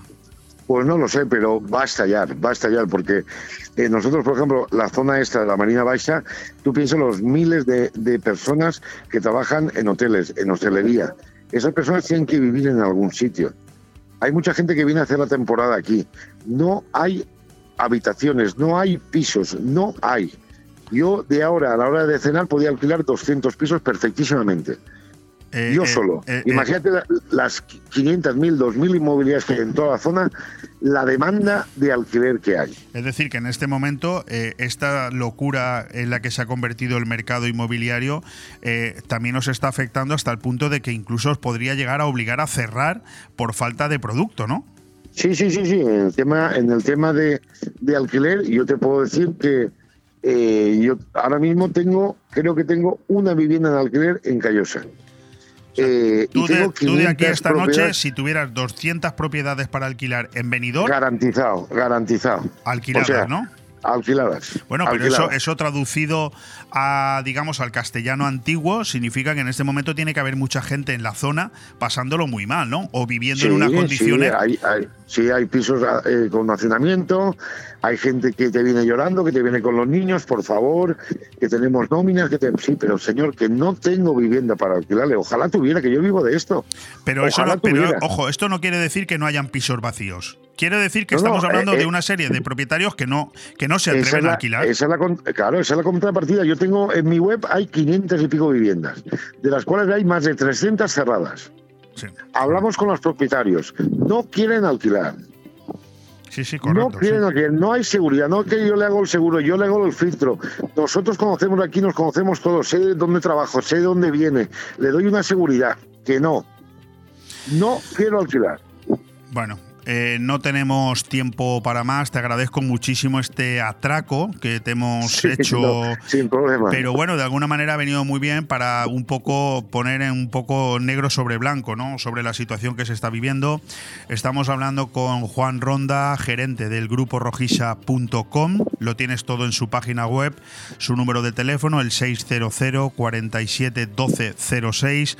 También su email, venidor arroba rojisa.com. Y en cualquier caso, la inmobiliaria de referencia en Benidorm y la comarca de la Marina Baja. Juan, muchísimas gracias por habernos atendido.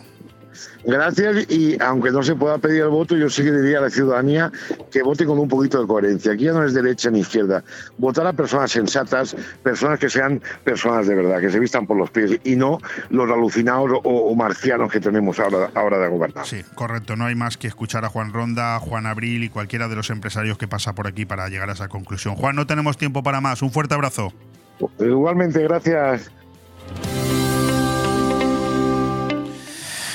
Y cuando decimos que no tenemos tiempo para más, no mentimos. Mañana aquí a las 12 en punto del mediodía estará Joan Cintas con su aire fresco deportivo y una gran cantidad de eh, cuestiones a comentar, pero a nosotros se nos ha terminado el tiempo. Agradecer la presencia de Manuel Ángel Sasplanelles, candidato de Vox a la alcaldía del Fadelpi, con el que hemos comentado largo y tendido la situación de Alfaz. También a Juan Abril, que nos ha hecho de referente para presentarnos las jornadas del arroz en Altea que dan comienzo hoy y duran hasta el próximo lunes, pudiendo disfrutar de hasta 14 restaurantes. Y no hemos podido hablar con José Ramón González de Zárate, lo haremos en breves días, pero sí lo hemos podido hacer con Juan Ronda de la Inmobiliaria Rojiza. Un fuerte abrazo a todos y a mí me tenéis aquí el próximo martes. Un abrazo.